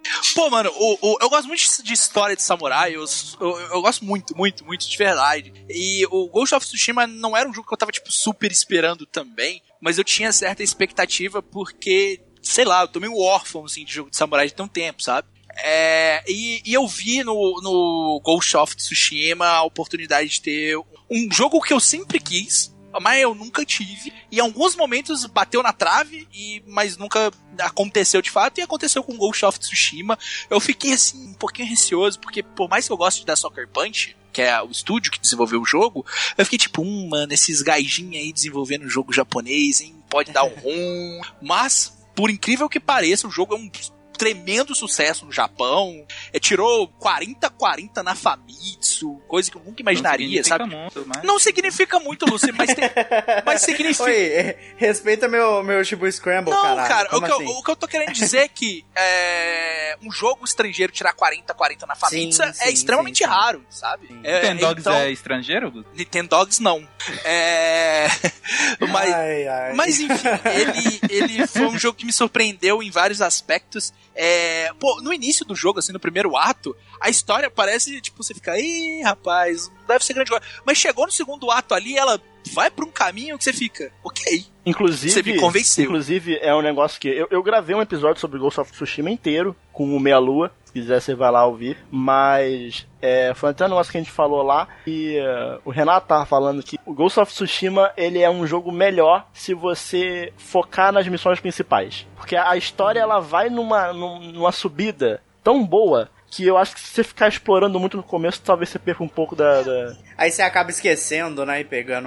Não, é porque, tipo assim, como o Daniel falou, você vai evoluindo com o Jin Sakai. É, só que, tipo assim, à medida que você vai evoluindo na história, você também vai destravando algumas opções de combate. Não é só. que são é, atrás da tipo, como- história. É, que, que não. É porque ele não é um jogo de RPG. Ele não tem progressão de level, tá ligado? O que é então, ótimo. tipo, al- é, que é maravilhoso. Então, algumas coisas você vai destravar que acontecem na história, assim, que você vai, essas habilidades você vai, vai ganhar na história. Então, no momento que você passa do ato, você já tá um pouco mais equipado. O Jin já tá um pouco mais equipado. Então, assim, o combate fica muito mais divertido. Você tem muito mais opções de combate, são muitas opções de combate. Você tem várias abordagens legais. É, Você tem outros estilos. O Jin tem vários estilos de, de luta que são.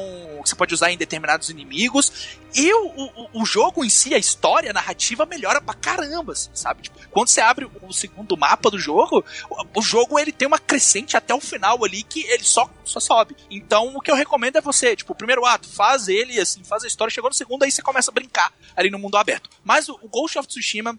Adorei, mundo aberto muito gostoso, muito equilibradinho. Ele não é um jogo muito grande, mas também não é um jogo super curto. Ele fica na medida, ele, ele sabe explorar muito bem o, o que ele tem. Dá pra ver que, tipo, eles foram muito contidos ali, até porque a Soccer Punch, ela não é um estúdio grande, então eles trabalharam com o que eles tinham, trabalharam muito bem. E eu vejo com muito potencial. Essa série é um estúdio que de- depois dele, né, deve crescer muito dentro da própria Sony. Então eu, assim, vejo com um grande potencial pro PlayStation 5 ou Ghost of qualquer coisa que sair aí ser assim um dos grandes jogos do PlayStation 5, sabe? Tipo, esse jogo mostrou que o pessoal da Soccer Punch é, sabe trabalhar muito bem com o mundo aberto. Desde o Infamous eu, eu sempre achei isso. E uma coisa que destacou pra Eu mim quero Sly 5, não quero Ghost do sei que lá 2, não. não, não, mas É pode ter. Pode ter porque Pelo o, de o- Deus. Pode ter, porque se a Insomniac que tá fazendo Homem-Aranha e Ratchet Clank, por que a Sucker Punch não pode Eu fazer quero isso? Sly O- 5. O Sly, eu também aguento quero mais. Sly. Mas assim, só pra complementar aqui, o Ghost of Tsushima, além dele ser esse mundinho redondinho, gostosinho de se jogar e se explorar, lindo que ele é, ele tem uma excelente trilha sonora também. E as sidequests dele estão dentre das melhores que eu joguei num jogo, assim. A gente sempre coloca as pessoas, costumam colocar o Witcher 3 como o- a referência sidequest. As do Ghost of Tsushima tem, tem sidequests tão boas quanto do Witcher 3. Então, vale muito a pena é, você comprar o Ghost of Tsushima e por isso que ele tá em terceiro lugar. Eu acho que aquelas sidequests principais, porque tem, tem dois tipos de sidequests no Ghost of Tsushima, né? Tem as sidequests padrão zona, que são com pessoas aleatórias, e tem as sidequests dos personagens da história. Dos personagens, né? Essas que side- ramifica a história desses personagens aí. Essas sidequests dos personagens da história, pra mim, é melhor que do The Witcher 3. Ah, ô, ô, Daniel, inclusive tem outras, outros tipos de sidequests que são dos contos lendários, que são muito boas Boa, bom também. demais. Bom. Muito bom. Então, assim, vai no Ghost of Tsushima aí, que é assim, compra certo, um dos melhores do, da Sony aí, do PlayStation 4. E se você quiser ver nossas primeiras impressões sobre o jogo, Splitcast 51 Ghost of Tchutchuquinha. Bom, no meu top 5 não poderia faltar um jogo de terror, Lógico. óbvio. É. Uh, esse ano a gente ficou um pouquinho carente de joguinhos de terror, né? Eu achei. Mas teve um aí que eu testei, que eu recebi e que eu ainda estou jogando e que eu estou gostando muito, até porque eu já tinha jogado um jogo anterior dessa desenvolvedora, que é o Amnesia Rebirth.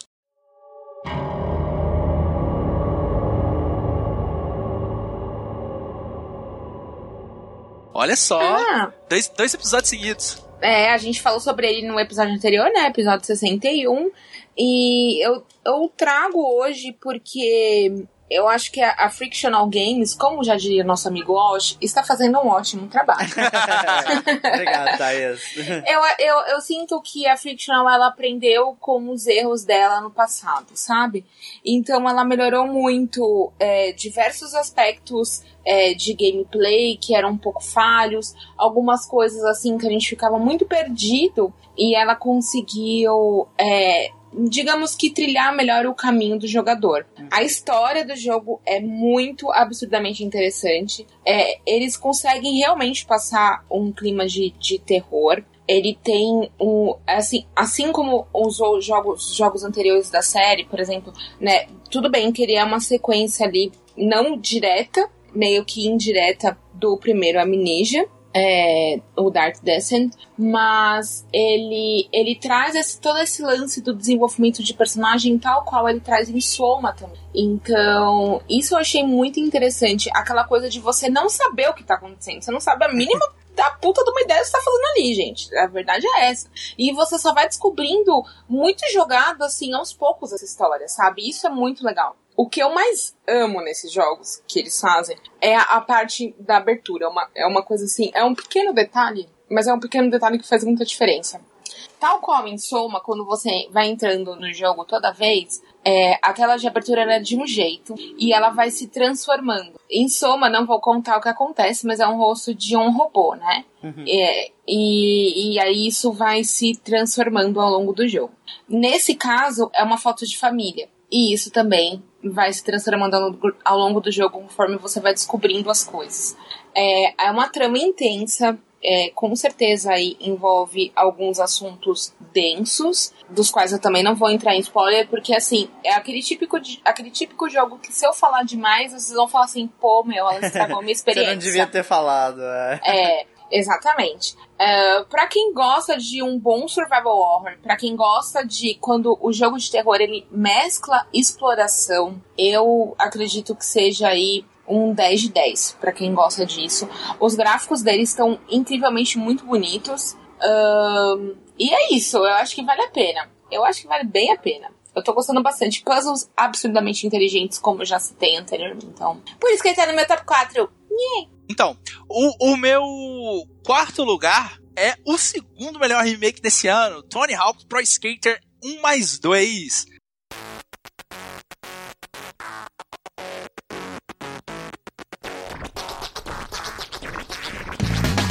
Lógico que ia estar tá aqui. No, com certeza. Nossa, mano.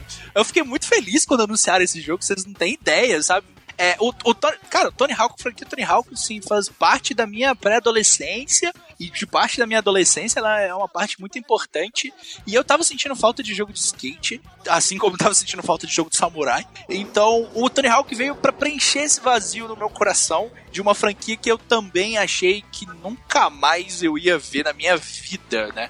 Até porque no início dessa geração a gente teve o Tony Hawk Pro Skater 5, que é horroroso. Horroroso. Assim, Eita. É ruim. Mas, sabe, Augusta, ruim. Eu, eu, eu, só joguei os Tony Hawk na época do PS1, não joguei ainda o remake. Mas assim, é, é, sem falar muito do Tony Hawk 5. Mas, tipo assim, o que que torna o, esse remake do 1 mais 2 bom e o que torna o 5 não tão bom quanto ele? Porque, cara, é porque o 5 tem umas mecânicas muito idiotas que eles colocaram no jogo. É, ele é um jogo super bugado, ele tem o, o, o, Tipo assim, você tá fazendo um slide no corrimão e, sei lá, de repente o seu boneco ele volta para cima ou ele simplesmente cai sem motivo ou dá um glitch gráfico. O level design das, das, das pistas são horrorosos, não chega nem perto é, das pistas dos outros jogos, da criatividade dessas pistas. E ele também tem, como eu falei, umas mecânicas muito ruins. Tem uma mecânica de gravidade que você tá pulando de repente ela te puxa pro chão e não funciona. Simplesmente, ela não funciona.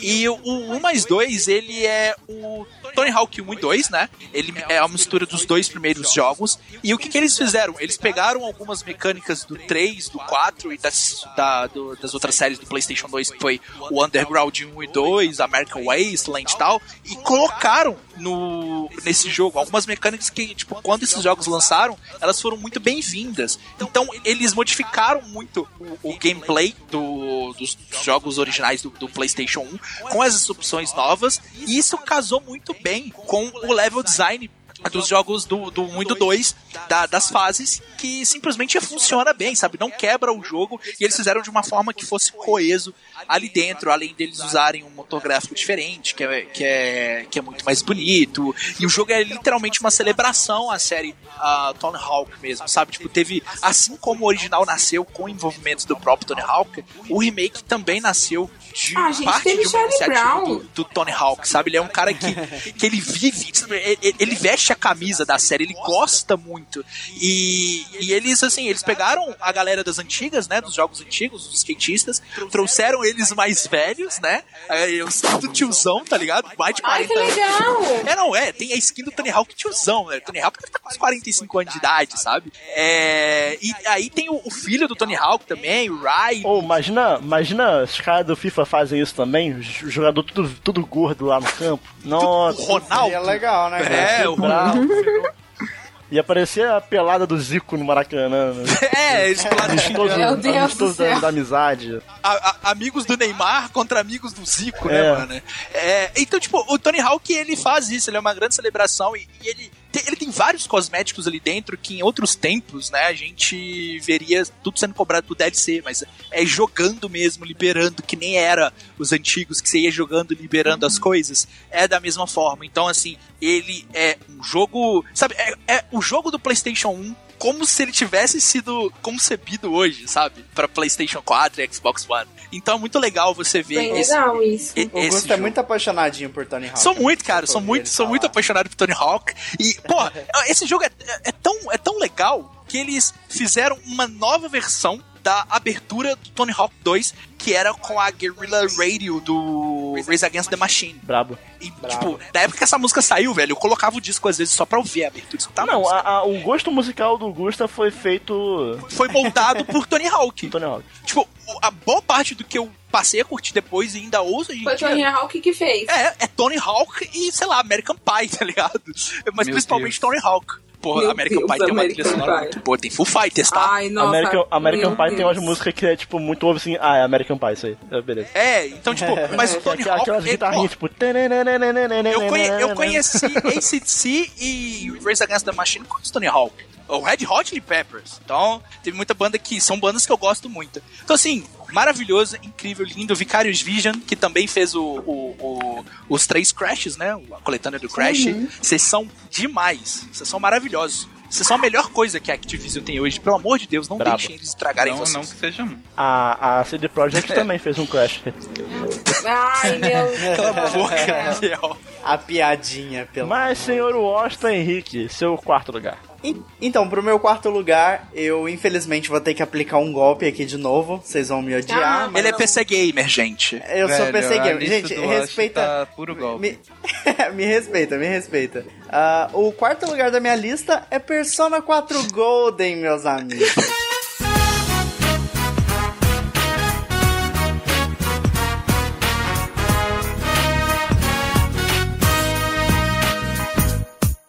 2012, 2013. 2012. Mas ó, mas ó, primeira vez do jogo fora do Vita. Olha Ó, só. que legal, hein? Primeira. Uau. Nossa. Segundo, segundo. Persona o chegar no PC. O sarcasmo é palpável aqui nessa cal, tá? Não, não, assim, ó, tamo lá, tamo indo, tamo indo. Vamos lá. É, é, meu to- ó, vamos lá, meu top 3 é, é Mario 3D All Stars, Mario 64. Olha o cara me tirando ô, assim na eu alta. só vou, eu só vou É. dar essa, esse, esse refresco pro Watch, porque realmente é uma novidade pra quem joga no PC. Não, não, não. E o Persona 4 Golden, ele pelo menos tem upscaling, senhor Dan. Mano, eu vou botar. Among Us aqui, Não é, velho. não é emulado Eu vou botar Among Us é, porque ele saiu pra o Switch em 2020. Olha aí, Olha aí, vamos. olha, é, vendo? olha aí, pode brabo, ser, brabo, pode ser. brabo, vendo? brabo. Tá vendo? Tá vendo? Aí, ó, não, agora é brabo, não, mas vamos, né? vamos lá, Wash. Agora eu lá. senti a Wash, vingança. Wash, Só, só Oi. Deus pode julgar. Ai, Deus, seu merda. Caralho, não! Meu Deus. Mas bom, o Persona 4 Golden foi minha segunda vez jogando Persona. Eu comprei o jogo nem sei porquê, pra ser sincero. Porque, Que você gosta. Sei lá, é, porque eu tava no Zeitgeist, tinha todo mundo jogando, eu falei, eu quero fazer parte. Eu amo, eu lá amo a sinceridade dele. E... Eu comprei, nem sei porquê. É, exato. E eu rejoguei o jogo todo e assim, Em dois dias. chorei de novo com o final, porque Persona 4. Peraí, você já tinha jogado? Já, eu, eu emulei. Ah, então, eu ia Gente, chegar lá. não, agora tá mais Não, ainda. Agora Ele tá jogou do top PS2. ainda. Ele jogou do PS2. Então, Ah, Eu- não, eu então vou botar. Persona 5 Royal aqui na lista, que realmente saiu esse ano. Ué, pode botar, ué. Ah, pode botar. Mas, bom, eu já tinha rejogado ele. eu Golpe já tinha demais. jogado ele no emulador de PS2.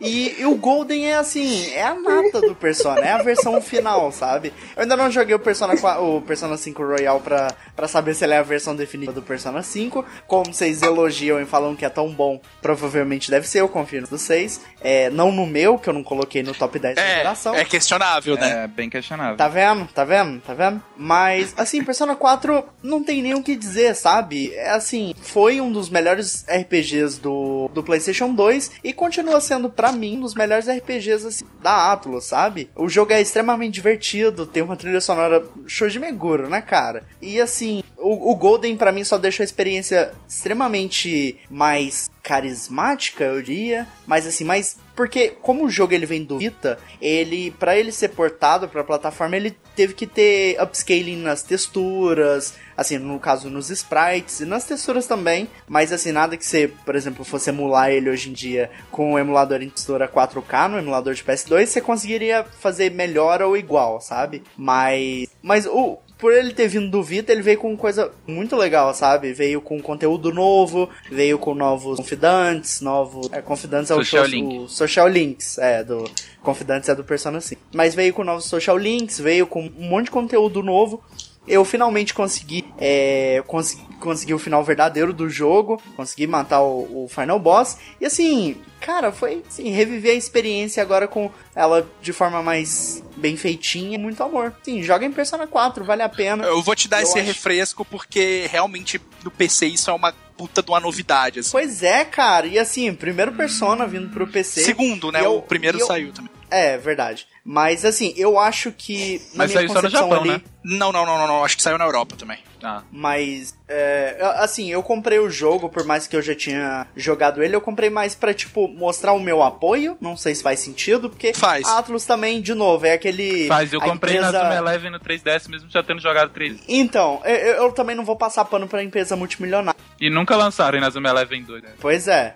Mas assim, eu, eu fiz questão de mostrar o meu apoio porque o Persona é algo que eu quero ver no PC, sabe? Entendi. E assim, um Você quis passar um recado. É, e, um, e por exemplo, se lançassem o, o remaster do Nocturne no PC, ia ser foda demais, porque o jogo é muito bom. E vão lançar o Strikers, que é o Scramble, né? E assim, eu tô bem feliz. Cara, só continua e joga em Persona 4. Sério, vocês não vão se decepcionar. O jogo é maravilhoso, só vai. Continuando nossos melhores de 2012, Lucy. Ah. 2012. 2000. Mano, meu melhor de 2012, velho. Mano, eu nem lembro que jogo saiu em 2012. Daniel, Não posso nem Daniel. continuar. Ah, não, Daniel. não, 2020, 2020, gente. Eu confundi. É, Opa! confundi. Palhaço. Confundi, vamos, Lu. Eu queria lembrar um jogo de 2012 pra continuar no meio. Palhaço É. demais. 2012 é, é, é FIFA 13. Não, jogo bom, né? Pô, FIFA 13. quando que saiu o O Nino que desânimo o na Nino voz da luz. Tá, é. O meu quarto lugar de... é aquela música do Angra, aquela lá. On. Meu Deus.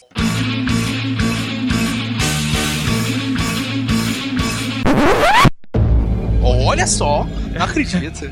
Nossa, eu tô é? muito é? feliz. Não. Obrigado. Carry Carry On não é nem de 2012, gente. Vai, segue. Sabe qual é, eu acho? Do... Não, não sei não. Nossa. Ah, do, ah o Carrion. É. Ah, ele tava... Lúcia, ele, você acredita que ele tava na minha lista, mas aí eu tirei ele? Absurdo. Nossa, ele é muito bom. Absurdo. Ele é Nossa. muito O bom. Wash Ele- ele tirou o Carrion eu pra comecei- botar jogo de 2002, ó. Tá bom. Eu comecei a jogar ele recentemente, por causa do intensivão aí de 2020. eu não tinha jogado ele Desculpa, na época, eu comecei... Ah, ah, Desculpa. Não, não, tudo bem, não, Daniel. ô, tudo ô, ô, bem. Daniel, Daniel, Daniel, a Lucy fala como se fosse algo ruim. Lucy joga videogame e joga jogo desse ano. A Lucy. Assim, eu me sinto um pouco obrigada, tá bom? Acho. Eu queria estar Ah, jogando Shenmue caralho. 2, sei lá, velho. Mas Porra, não, aí eu aprovo. Porra, aí eu aprovo. Te empresto até a conta, por favor, só vai. Não, mas eu tô, eu tô, eu tô gostando do de tá? Só, é só que Ah. é só que às vezes eu, Ah. eu não tô muito na vibe, eu queria estar jogando outra coisa, mas eu vou porque tem que jogar coisa. Ah, Ah, só, só- só lembrando, gente, eu não tô. Você assinou esse contrato, Não, o tá, problema é, é- seu. Tá Assim, sim, não, tá tô sim, não. tá sim. Tô nada, tá. Não, mentira. agora, agora que o Wash tá botando o jogo de 2012 Não, tá que sim, lançou tá esse sim. ano, eu vou fazer a mesma coisa próximo ano. Eu chegar Tá e falar, sim, tá ah, saiu Ronaldo aqui, ó, lançaram, lançaram No PC. Shenmue 2 aqui de novo, foda-se, vou botar na No minha PC. lista. É, mas então, o, o Carrion, eu comecei a jogar recentemente, ainda não terminei, mas eu acho que eu tô perto do final. E, cara, assim, eu fui jogar ele, eu pensei, ah, acho que vai ser um jogo divertido, mas será que vai entrar no meu top 5? Pô, é, não, não deve ser isso, né? Assim, e tipo, eu sabia que, que as pessoas consideram ele um Metroidvania, pelo que eu sei. E, Uhum. e eu não sou muito de Metroidvania, tipo, eu gosto, mas não é tipo, caraca, eu que vontade de Hum, eu também, eu não acho que é, eu, eu não acho que é não. É, então, eu também já vamos entrar nisso, mas é que eu tenho alguns probleminhas com exploração 2D, né, e side-screen, então é, eu já fui meio tipo, ah, será que eu vou gostar desse jogo? Cara, assim, primeiros 10 minutos eu já tava tipo, mano, é, é, é isso aqui, esse jogo aqui é o, é o que eu quero pra minha vida, pro resto da minha vida. Faz mais disso, porque Primeiro que eu não, eu não concordo tanto que ele é um Metroidvania, eu acho que ele é muito mais guiado do que o Metroidvania. É, o único aspecto de Metroidvania que tem é, tem algumas coisas bloqueadas que você libera habilidades e você consegue acessar novas áreas. Mas até Uhum. isso é tipo, ele te joga de volta naquela área e, tipo, você não precisa lembrar onde jeito, tá a né? área e voltar, sabe? Tipo, ele, ele te É, joga lá, é- sabe? Ele é muito mais isso é guiado legal do que o mesmo. Metroidvania. Então não tem muito a- o aspecto de backtracking, ficar voltando e explorando. É, novo é que eu acho que ele, ele, ele, ele tem mais assim, tem um lancinho de backtracking, mas não dessa forma como tem no Metroidvania. Sim. sabe? é, não é tem tão, menos. tão ag- aggressive, assim, né? Tão presente. Ah, É, eu acho que ele é mais direto ao ponto. Então, é, esse aspecto dele. E também não tem muita exploração, né? Tipo, quando tem que você tem que pegar algum, alguma habilidade, normalmente é meio óbvio onde tá, sabe? Tem que ficar explorando muito, olhando cada lugarzinho do cenário e tal. não precisa. Então ele é mais. Só joga, vai, vai, vai indo. E tipo, o que eu mais gostei foi o feeling dele, sabe? O, movimentação, sabe? Você jogar ele é, é muito diferente de qualquer coisa que eu já joguei. Quando você controla o monstro, você realmente sente que você tá controlando o monstro, sabe? Tipo, É muito divertido. quando você, sei lá, aperta pra frente em um jogo, você tipo anda um pouquinho pra frente. Quando você aperta pra frente nesse jogo, o monstro ele meio que joga os tentáculos e se você tipo aperta um pouquinho pra frente e solta, ele meio que continua indo pra frente. Então ele tem uma física meio esquisita assim, que ela é meio malemolente, sabe? Então, tipo, ele é muito rápido de controlar também, então você Sim. anda pelo cenário muito rápido, é muito Ô, ô Lúcio, sem contar que, tipo, é uma boa troca de ares também você controlar pra variar o vilão da história, vamos dizer assim, né? O monstro. Tipo, não ser o herói. Você Sim, tá sim, ali sim. só pra meter o louco e matar todo mundo. É Mas eu legal achava isso. que isso ia ser, tipo, interessante só narrativamente, mas é interessante Uhum. mecanicamente, porque ele controla Sim, muito sim. diferente de qualquer coisa, sabe? Tipo, Ele realmente. E- controla de forma única, e eu achei isso muito legal. E você tem que achar vários jeitos de, tipo, como que eu vou matar essa galera aqui. É, o que eu acho legal é que você precisa montar a sua estratégia, né? no Quando início você eu tive vê um o pouco de lugar. dificuldade Uhum, sim, de sim. aprender a controlar ele, porque ele tem uma movimentação diferente, né, como eu falei. Mas Uhum. quando você pega ali o fim de controlar ele, é, é muito gostoso. E, e, e, tipo, eu, eu, eu não sinto tanto assim que você precisa fazer uma estratégia nesse jogo. Na verdade, eu gostei dele exatamente pelo motivo Uhum. oposto, assim, tipo, vocês que gostam de De Musou... não ter que pensar tanto, É, né? o pessoal que gosta de Musou que fala, ah, não, é só desligar o cérebro e sair matando todo mundo. O Carrion pra mim é isso, sabe? Eu desligo o cérebro e eu vejo as pessoinhas correndo, gritando de desespero. Nossa, dá muita satisfação elas gritando. Aí você parte elas no meio, e aí o, o outro começa a gritar, e aí você come Mas eu acho elas. legal. Nossa, é muito legal.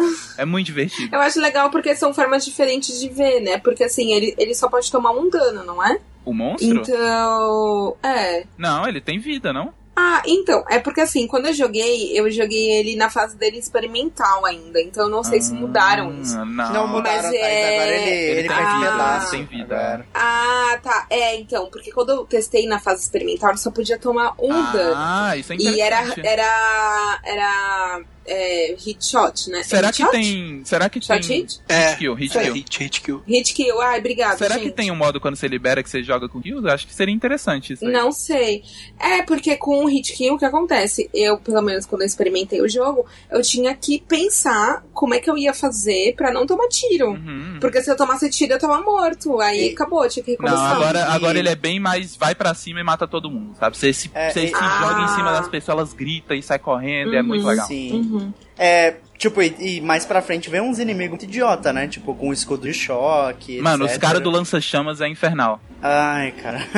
Mas Entendi. é isso, cara. Eu tô gostando muito de Carrion. Eu, eu, eu não esperava que eu ia gostar tanto desse jogo assim. Ele é bem criativo, ele, ele- né? ele talvez estaria mais alto na minha lista se eu tivesse zerado, não terminei Uhum. e tal. Talvez go- acabe gostando mais. Não sei se o final dele vai ter alguma impactante aí, mas, Uhum. porra, eu recomendo muito, muito mesmo.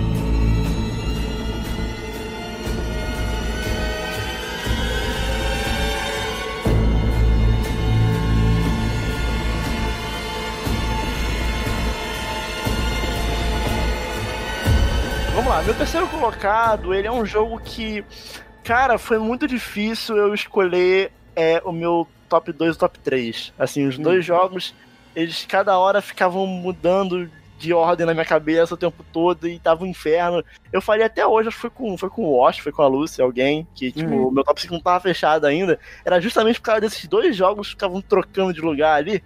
Uhum. E, e acabou que eu decidi Não colocar nenhum dos dois. Não colocar nenhum dos dois, vai ser Persona 3. Eu tô brincando. Vai ser- que susto, velho. o, meu... o meu terceiro colocado é Hades.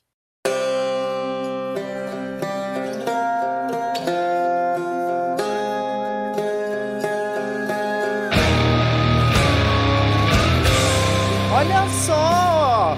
Ou Hades, né? Ô, ô, Daniel, fucking objection. Olha aí, o primeiro jogo de 2020 na Meu lista do Osh. terceiro colocado é Hades, olha só. Olha aí, olha aí. Olha eu, achei que, eu achei que ele ia estar mais em cima no seu top, no seu top 5. É porque eu não vou falar os outros dois. É, Não. bom, que não fale. É porque, tudo é porque deixa pra lá. Ok, ok, a gente, vai, a gente vai chegar lá. Mas, cara, a Super Giant, ela. Ela não é, cara, ela é não é. A foda, Super, né, não, não, não. Você pode, você pode terminar a frase aí. A Super Giant é, é, sim, é isso. Eu, eu já era muito fã da Super Giant antes. Eu, eu acho que. Eu acho que é a única empresa que eu zerei todos os jogos, Aham, tirando o Hades, que eu ainda não terminei ainda. aham. Que ele é bem grande, meu Deus do É, céu. a- é, é difícil também. né? É, caraca, meu Deus do céu. Pra caralho. É, mas, cara, assim, eles nunca me decepcionaram. Eles sempre fizeram jogos de altíssima qualidade. Sim. E, e eu acho que é uma qualidade, sim, do jogo. Você, assim como a gente critica empresas que, que fazem, em- é, enfim, o que fazem no desenvolvimento do jogo, Uhum. e a gente aponta isso como um defeito do produto, né? Aham. Como uma, uma parte né, do produto. Eu acho que também a gente tem que enaltecer quando uma empresa faz tudo certo, sabe? Concordo.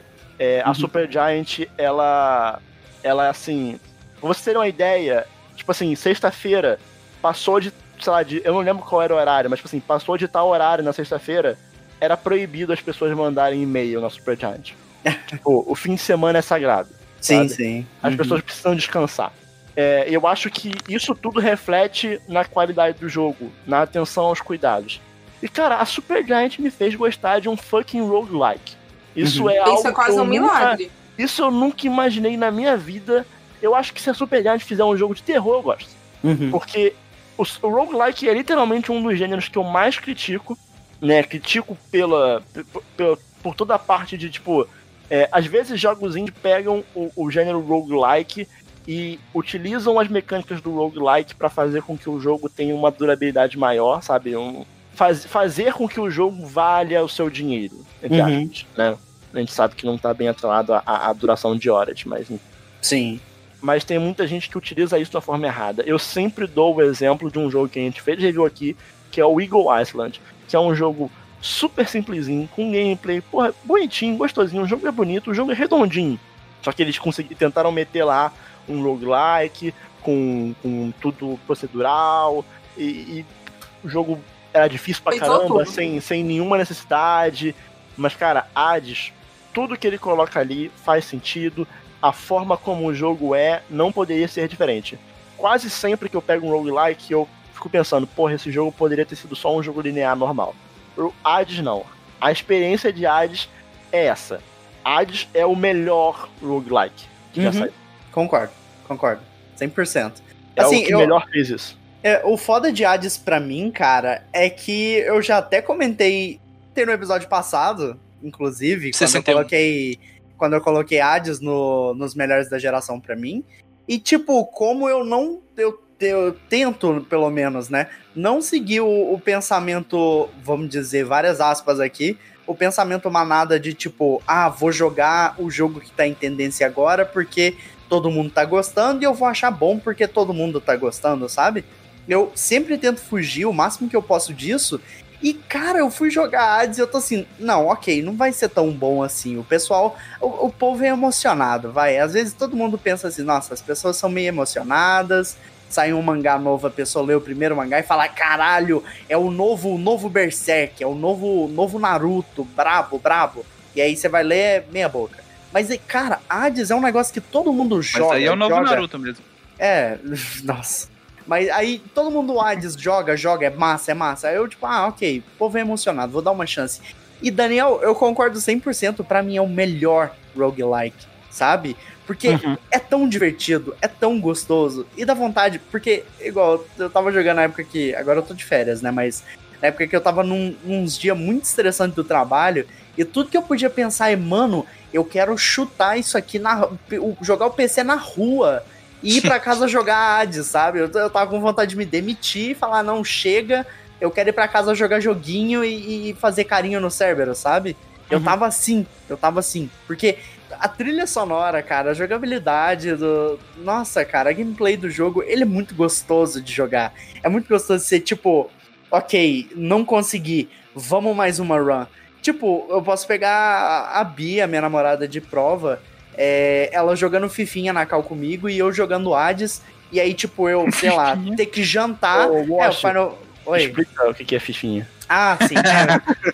A minha namorada, ela não é jogadora de FIFA, ela é jogadora de Final Fantasy XIV, só pra... Ah. É porque Fifinha é, é carinhosamente apelidado de... É o apelido do Final Fantasy XIV. Enfim, ela tava em cal comigo e eu, sei lá, tinha que jantar, eu falava, eu falava tipo, ah, eu tenho que jantar. Mas só mais uma run aqui, rapidão. E aí eu ficava duas horas jogando, sabe? É um negócio muito doido. E, e assim, Hades foi a surpresa do ano pra mim. Pra mim eu colocava no top 1. E, e assim, eu só não coloquei porque teve alguns outros jogos que foi apego emocional mesmo, mas Hades foi, foi o jogo mais divertido que eu joguei em, muito tempo, sabe? Muito, muito tempo. Thaís Tunhon, seu terceiro colocado. Realmente inusitado, não é mesmo, minha gente? Porque assim, Hum. eu colocar um jogo de estratégia em tempo real aqui, não falar assim, nossa, isso aí Oh. está maluca. Mas meu terceiro colocado, ele merece essa posição e me surpreendeu em muitos aspectos. Eu não imaginava que eu ia ficar tão é, dentro dele e a história dele é- é interessante ao mesmo tempo, não somente as mecânicas, que é Desperados 3.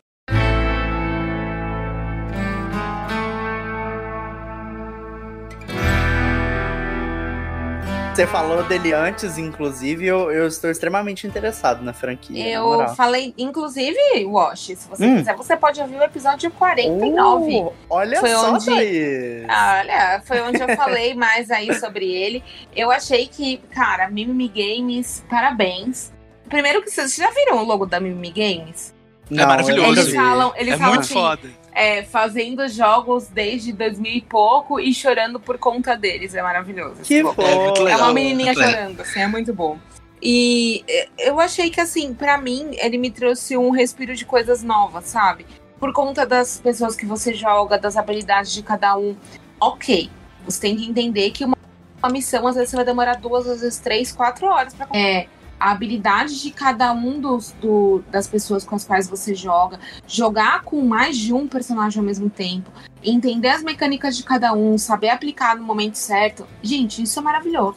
Tipo assim, coisas ridículas, do tipo assim, você jogar uma moeda na bunda de um cavalo, enquanto tá passando um Que inimigo, legal! o cavalo dá um coice no inimigo e legal, desmaiar o que inimigo, sabe? É muito legal.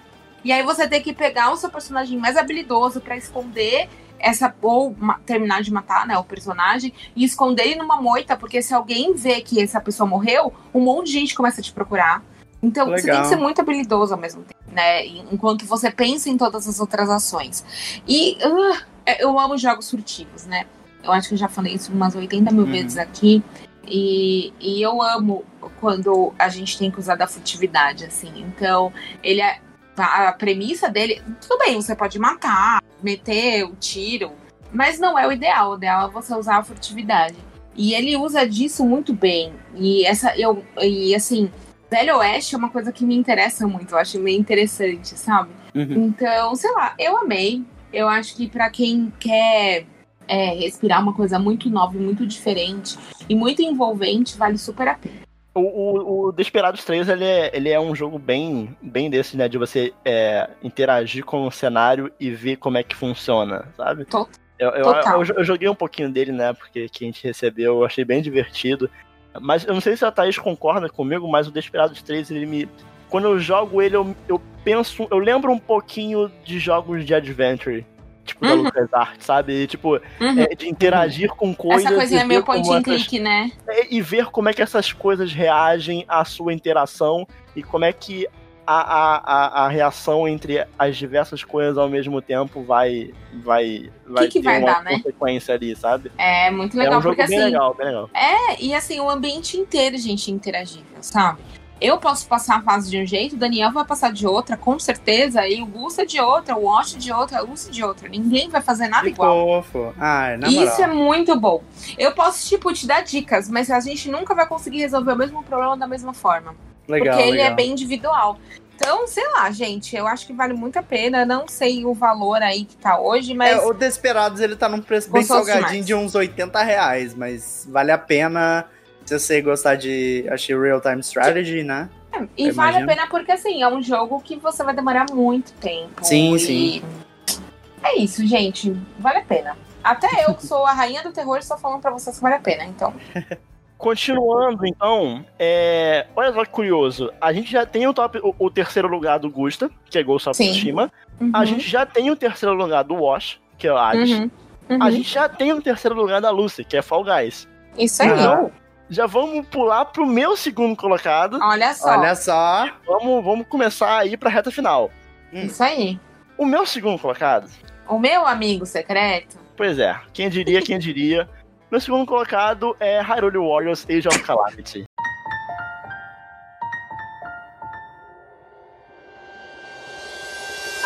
Olha só. Daniel, Ai, sério? meu Deus do céu, cara. Cara. O Daniel fez isso. O Gusta tá mal. Botamos, botamos Musou em segundo lugar no meu top do ano, Meu. Quem Daniel, diria, quem dirá, hein, senhor. Caniel Doutinho? Oxe, quem diria mesmo, oxe. Caraca. Nossa, Daniel. Age of? Calamity, pra mim, acho que foi, foi uma das grandes surpresas de 2020.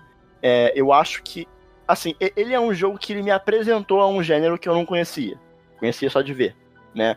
E Zelda é uma franquia que eu gosto bastante desde sempre, é uma franquia que eu tenho muito carinho.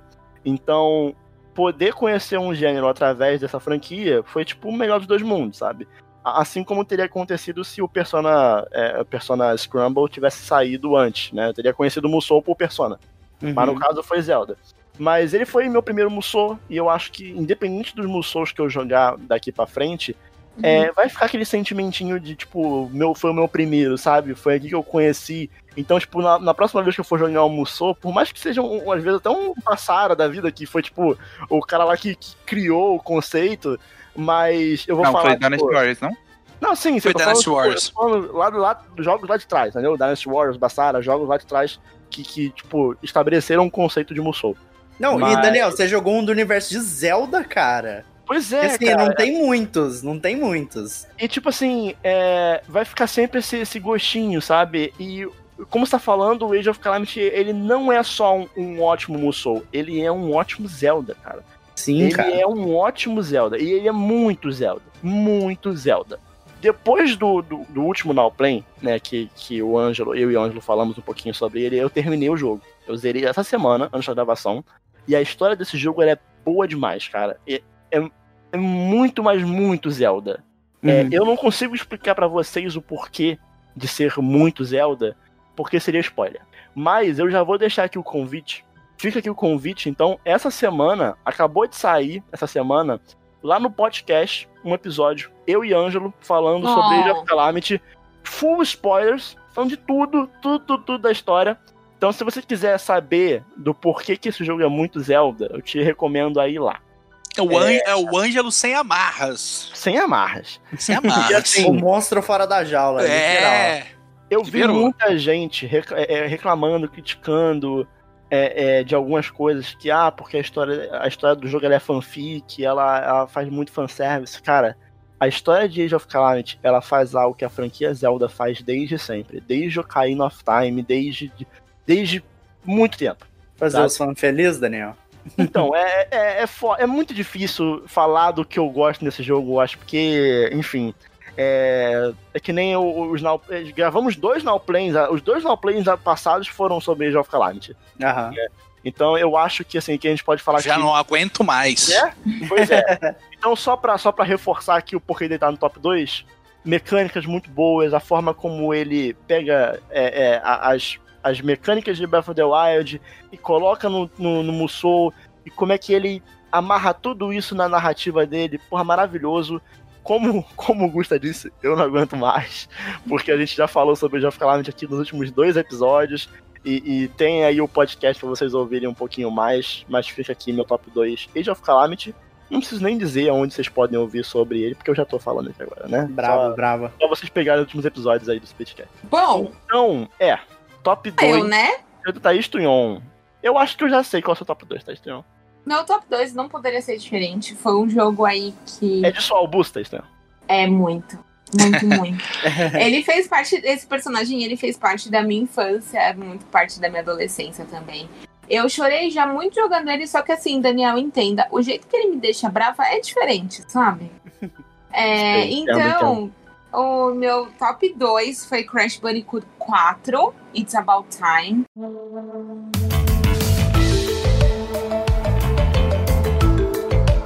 É, eu tô trazendo esse jogo nesse- nessa colocação porque eu acho que o trabalho que foi feito de é, renovar o personagem e de mecânicas novas foi assim absurdo. E o cuidado com a qual a Toys for Bob é, tratou desse personagem, que é muito querido, né, por, por muitas pessoas.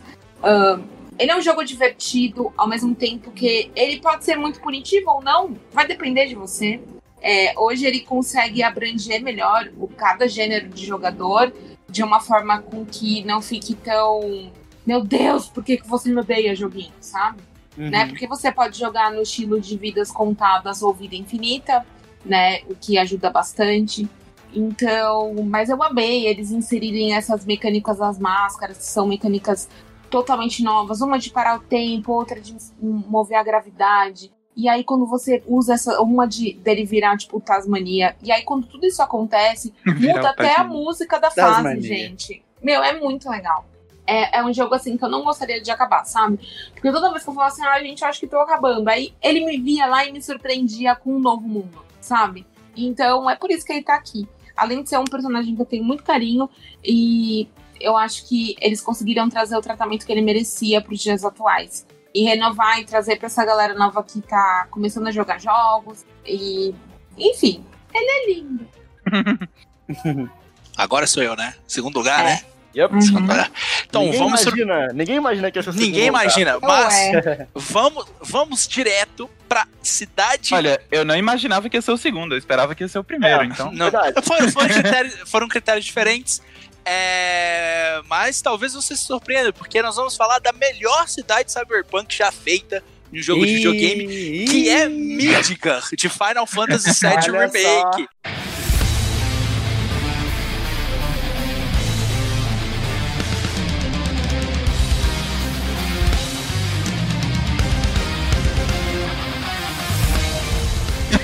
Excelente cidade. Então, meu segundo lugar é o Final Fantasy VII Remake, como eu falei lá no início, né? Você eu diria falei. então que é o melhor jogo de Cyberpunk de 2020, Guto? Certamente. É, Assim, a concorrência não tá muito forte, não, Na né? concorrência, é, a concorrência foi um pouco. É, é- é um pouco desleal você colocar o Final Fantasy VII no, no mesmo patamar de, dos outros jogos que saíram. Mas é. Bom, o Final Fantasy VII Remake, falei bastante dele também no último episódio, os jogos da geração. Reitero, pra mim, na minha concepção, um dos melhores RPGs da geração, melhorou o que já era excelente pra mim e Final Fantasy VII é um dos melhores RPGs já feitos e o mais importante na minha é, opinião. E o 7 Remake ele melhora exatamente onde ele tem que melhorar. Algumas coisas que eu fico muito triste quando as pessoas falam que é um jogo incompleto, porque ele foi separado em partes. Jogando, você vai entender o porquê fizeram, fizeram isso. E se você é, é, é, Você não precisa saber, não é obrigação sua, sua é, tipo, você vai pegar e jogar. Mas conhecendo um pouco mais da série, você consegue entender por que, que eles fizeram esse jogo é, em partes, porque realmente o escopo era muito grande em 1997, eles não deram conta, e aqui eles resolveram colocar tudo que eles não colocaram naquela época, e tanto é que teve uma compilação inteira ali, com 50 jogos, um filme, um jogo de celular que ninguém jogou fora do Japão, e coisas do tipo, e o Dirge of Cerberus, que é... É seu Aquilo. xodó, gosta. É, aconte- aconteceu a Kingdom Heartização do Final Fantasy VII, né? Sim. Não, não aconteceu, não, não é que Espalhar- Heartização. Espalhar o conteúdo. Gosta, Não, não é, não é, não é. De forma alguma, não, a comparação não cabe. É porque a. a- não, não cabe. Não, Gustavo, não, não cabe, não cabe a comparação, porque a história de Final Fantasy VII, seu universo, é muito mais fácil de se compreender. Apesar do Nomura ter Ah, dirigido não, sim, o Ultimate sim, Shield. sim. Eu não tô, Mas não, não. não tô comparando em real nesse É, sentido. não, Tô não, comparando não que cabe. saiu vários, vários spin-offs e, Sim. e Sim. coisazinhas. Sim, e... sim. É, o, o- um- mas uma coisa que também que. que, que, eu, que eu fico meio bolado é que, tipo, gente, ó. Persona 5 é foda, maravilhoso. Nier Automata é foda, é maravilhoso. Dragon Quest 11 é maravilhoso, tal. Final Fantasy é uma, uma franquia extremamente mainstream. Mas o fato dela ser mainstream não precisa ser desdenhada por isso. Então, assim, você pode ir lá jogar, você pode tentar. E se você gostar, você pode falar pra você mesmo que você gostou de Final Fantasy VII. Então, assim, não é só porque o Persona, ou Nier, ou qualquer outro jogo de RPG que não era uma franquia mainstream ganhou os holofotes agora, completamente merecido, que são realmente muito bons, que você precisa diminuir Final Fantasy e a importância de Final Fantasy. E Tá Final, certo. Fantasy, e Final Fantasy VII é um dos melhores remakes já feitos. Então, assim, joguem Final Fantasy VII Remake. A franquia Final Fantasy, a- o, o, o, o fracasso da franquia Final Fantasy no ocidente fez com que muita franquia não viesse pra cá, tá? Pra começo de conversa. Então, se Persona tá fazendo sucesso hoje agora, talvez se Final Fantasy não tivesse falhado lá atrás com um planejamento terrível quando saiu o Final Fantasy 13, o Persona 4 tivesse ganhado mais é, espaço aqui também. Credibilidade também, né, O cara? próprio Dragon Quest, enfim, outros. Então, assim, se Uhum. Final Fantasy não tava dando certo, por que, que o cara vai lançar um Legend of Heroes aqui? É. Porra, se Final Fantasy não tá dando certo. Então, assim, Final Fantasy é uma franquia extremamente importante. Você pode gostar mais do Persona, você pode gostar mais do Nier, mas não desdenha Final Fantasy, tá? Não paga de culto. Você não precisa ser assim. Tem um pouco mais de Olha lá, o personalidade. Augusto tá Ah, mandando em Augusto. Augusto, Augusto tá tá fire. Gusta? Boladíssimo com gamer hoje, velho. Brabo, brabo, E brabo. eu dou razão. Dou eu razão. também, eu também. eu Tem um também, pouco porra. mais de personalidade, tá bom? E sejam. Ô, é, é, e e, e, e O não. coração fica com Deus. É, e, e não precisa pagar de, de cult na internet. Você não vai Don't ser be menos. sorry, be better. É, você não, você não vai ser menos que uma pessoa, tá bom? Então é isso. Joguem Final Fantasy VII Remake. Se vocês não gostarem, não tem problema também, mas se gostarem, sejam bem-vindos. É maravilhoso. Caralho, o Gusta acabou de mandar um Não falem é. bem ou falem mal, só fala em Mano, hoje é o Fantasy. com ódio, né? Tipo, É, no, no, no Caralho. melhor ele só falou bem, só ficou feliz, chorou. Aqui, mano, ele tá puto. Toda vez Bravo, que eu falo ele tá xingar alguém, velho. Bravo, Eu tem tô- que ficar cara, bravo mesmo, É que Gusta. eu esperei, eu esperei esse episódio pra que eu pudesse desabafar tudo que o gamer Caralho. fez passar de raiva esse ano, tá ligado? Eu acho que precisa ser falado. Aí é Mas, vai. Cara- cara que é character developer. É, Eita, meu Deus do céu. Mas, senhor Wash, vai lá. Sei lá, vai lá. Vai. Então, né? Depois do tem ter mais. falado isso tudo, eu não consigo nem chegar aos pés. Rapidinho, Ah, Wash, é, é só antes de você continuar, eu, eu, eu, eu tô muito curioso pra saber, Hum. assim, É, porque o Gusta, Qual ele jogo de 2012 você botou agora? também, é, Journey. É, mas assim, o Gusta, o Gusta ele usou um critério pra, tipo, pra botar o Last of Us Part 2 na frente do Final Fantasy VII Remake. O Certo. bagulho é que, tipo, você botou Hades em quarto no, da geração. Terceiro. É, Terceiro. e- é. Foi em Terceiro terceiro? hoje. Terceiro, Terceiro. hoje. Não, não. Na, mas, Vai cagar, Gusta. mas nos episódios de melhores da geração, o Watch Sim. botou em quarto. é o Sim, que é. também o seu critério pra isso. E, e do, do ano é o terceiro. Cara, não sei, velho. Porque a- às vezes que realmente não tem critério. É, o É. critério do Wash é não ter critério. Ele bota uns jogos a granel ali, né? É, mas, mas Daniel, meu critério é quando eu tô com vontade, sei lá, cara. Então Não- tá certo. Cara, o seu critério é o que o seu coração mandar e é isso. É, exato. Mas enfim, é, o segundo da minha lista aqui que eu já falei num episódio anterior. E que eu não vou falar o meme, porque senão vocês vão ficar assim, ah, não sei o Ah, quê. Aí, ó, vai ter associação. Bom, o segundo da minha lista é Star Wars Squadrons, que eu já falei num episódio anterior.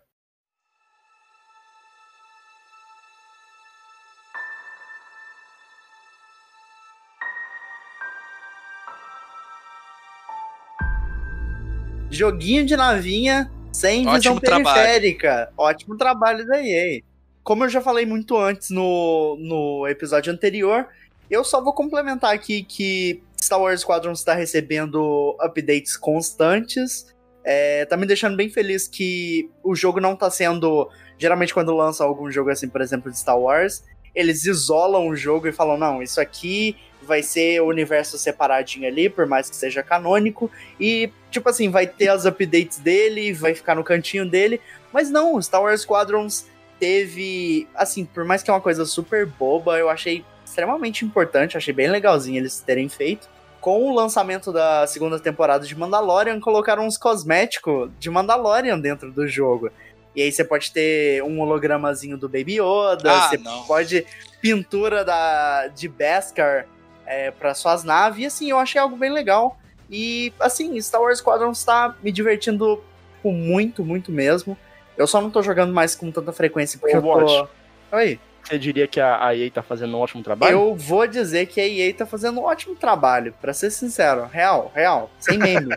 sem meme nenhum, sabe? Porque assim, o jogo, ele tem uma proposta, que é ele ser de navinha, ele ser de primeira pessoa, e ele entrega exatamente isso, sabe? Assim, ele não tenta, uau, história emocionante e gameplay variada. Não, ele só tem os elementos dele ali de.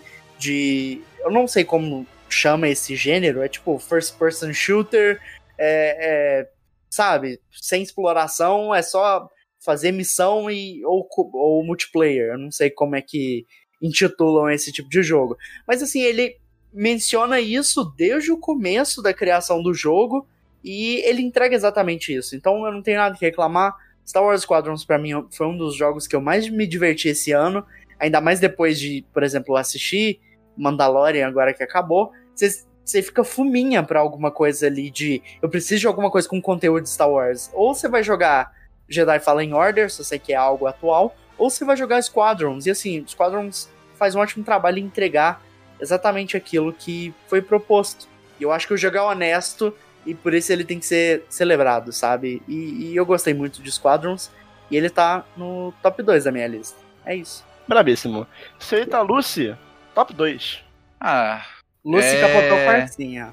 o meu top 2 foi um joguinho que eu falei no último Splitcast que rolou. Que é Olha o só. If Found.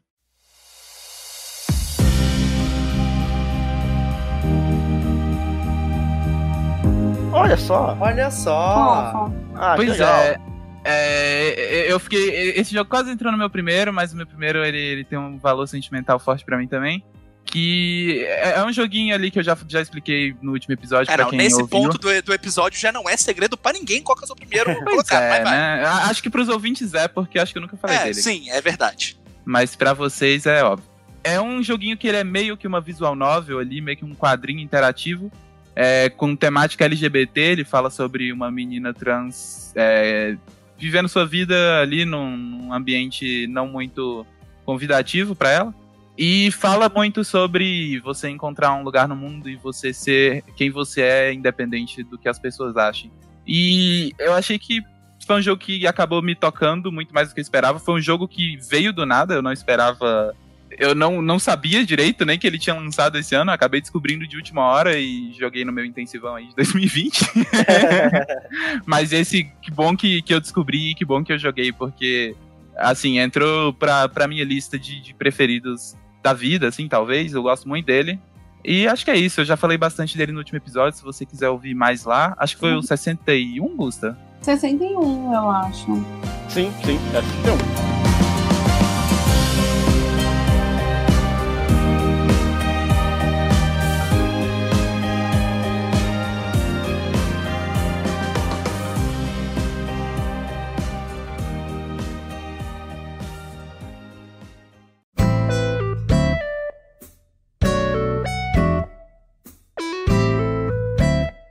Ninguém me chamou aqui, mas eu vou dar minha opinião. Mentira, o Daniel me chamou, eu sou muito importante, tá? eu sou o Ângelo, do meu Nintendo, do podcast e do Mastercast. E o meu GOT 2020 não podia ser outro que não fosse Animal Crossing New Horizons. Porque além dele ser um jogo muito importante para esse ano, ele foi um jogo que ajudou muita gente a ter um mínimo de saúde mental e eu fui um deles por ter passado esse ano que foi zoado poder passar do lado daquele jogo incrível que é muito gostoso de jogar, algumas horinhas por dia e você não consegue largar. Além de tudo isso, ele é um jogo muito bom. Ele é um jogo completo, ele é um jogo incrível. E ele é um jogo que está em constante construção, né? Porque eu acredito que a Nintendo vai dar um, uma atenção para esse jogo durante um tempo muito grande. Então ele já veio cheio de conteúdo, assim como qualquer outro Animal Crossing. Sempre muita coisa para fazer. E tem sempre alguma coisa nova, sempre uma novidade. Ele é um jogo que é para qualquer pessoa, para qualquer idade. Você sempre vai se encantar pelo estilo do Animal Crossing. É difícil você jogar e, e não bater, e você, sabe, não, não dá aquele clique. Acontece, tem muita gente que não joga, mas eu recomendo, joguem Animal Crossing New Horizons porque é um jogo muito bom e faz muito bem pra cabeça. E como eu sou amigo do dono, né? Eu tô, sou de casa já e eu posso ser abusado. E eu vou fazer uma menção honrosa pra Hyrule Warriors Age of Calamity, porque é o prequel que Breath of the Wild precisava e merecia. É um jogo completo, é um jogo incrível, é um jogo que eu não posso falar nada sobre a história porque é spoiler, né? então já aproveito para fazer um, um jabá do meu material se você quiser saber da história mesmo, cheia de spoiler. A gente, eu e o Daniel, a gente gravou um potinho lá no podcast, então corre lá para ouvir. Mas se você não quiser saber da história, tem dois episódios do Splitcast que a gente fala de parte técnica do jogo. E Hyrule Wars é o, o GOT Runner-Up, é o segundo lugar. Então, meu, meu voto vai pro Animal Crossing. Um grande abraço e aproveitem o episódio.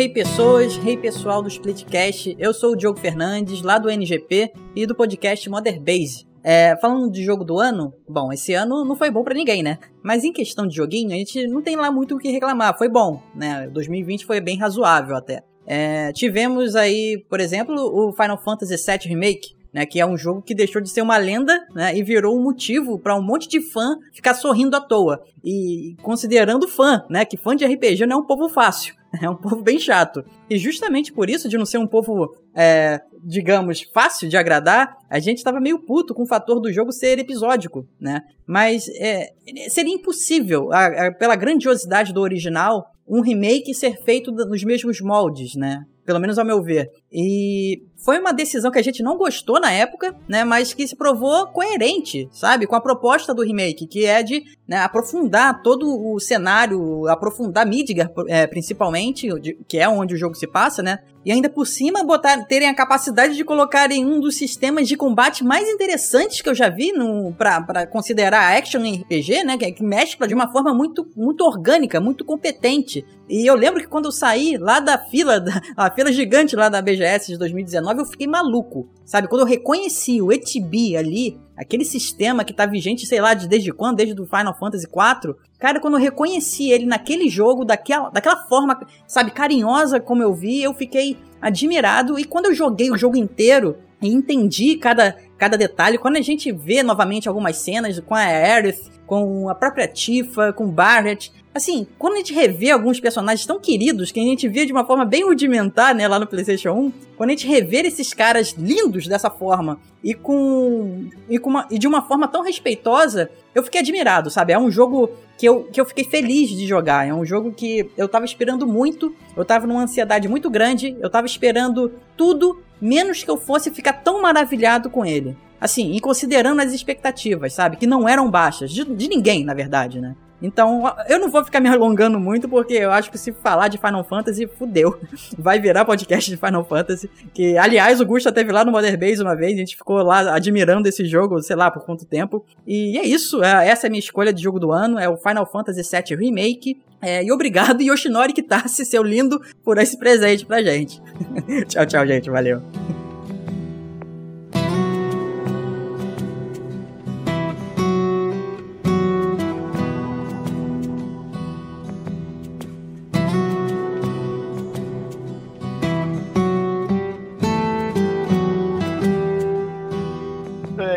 Vamos pro, pro primeiro colocado. A gente já tem o primeiro colocado do Gusta Thaís, que é Last of Us Part 2, correto? Sim. Sim. Vamos agora, então, falta ainda o, top, o meu top 1, o do Wash e da Lucy, né? Uhum. E o meu top 1 não, não tem como ser outro jogo, senão Animal Crossing New Horizons. Ah, só. olha aí, objection então, né? Objection.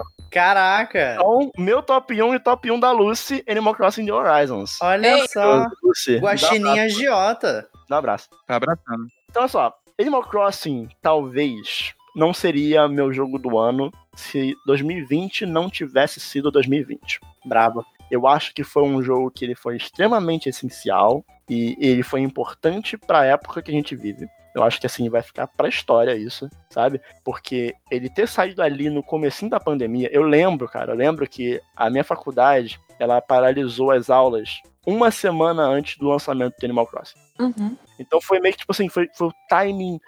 Foi o timing Dani- Daniel Coutinho, your time has come. Não, mas, mas eu, não falo, eu não falo isso nem no sentido de, tipo, ah, agora eu vou ter tempo pra jogar, sabe? sim, sim, sim, sim. É, é que, tipo assim, foi o timing certo. É, Não, não certo, porque é muito complicado você usar esse termo pro início de uma pandemia. sim, Mas, sim. tipo assim, foi o timing que o jogo era o jogo que a gente precisava, entendeu? Uhum, uhum, uhum. É, é um jogo que te leva um pouco pra, pra infância. É um jogo que te faz esquecer dos problemas. É, é um jogo que te faz deixar de lado um pouco disso tudo que tá acontecendo. Cara, mais de 10 mil mortes por dia no mundo. É, já passamos de 1,6 milhões de mortes no total. É, 2020 ele não é um ano para celebrações, que nem eu falei no começo. Né? É, ele é um ano que o mundo inteiro ele parou e foi um ano que todo mundo sofreu mais ou menos ali dos mesmos males, obviamente que em proporções diferentes, né? Não, não, vamos, não vamos comparar isso, né? Que uma pessoa de classe mais baixa realmente sofre muito mais. É, mas 2020 a gente teve Animal Crossing, né? Que foi um jogo que uniu as pessoas no online, né? Foi um pouco que a Thaís falou quando ela, quando ela falou um pouquinho do Fall Guys, né? É, era, era a minha única forma de contato,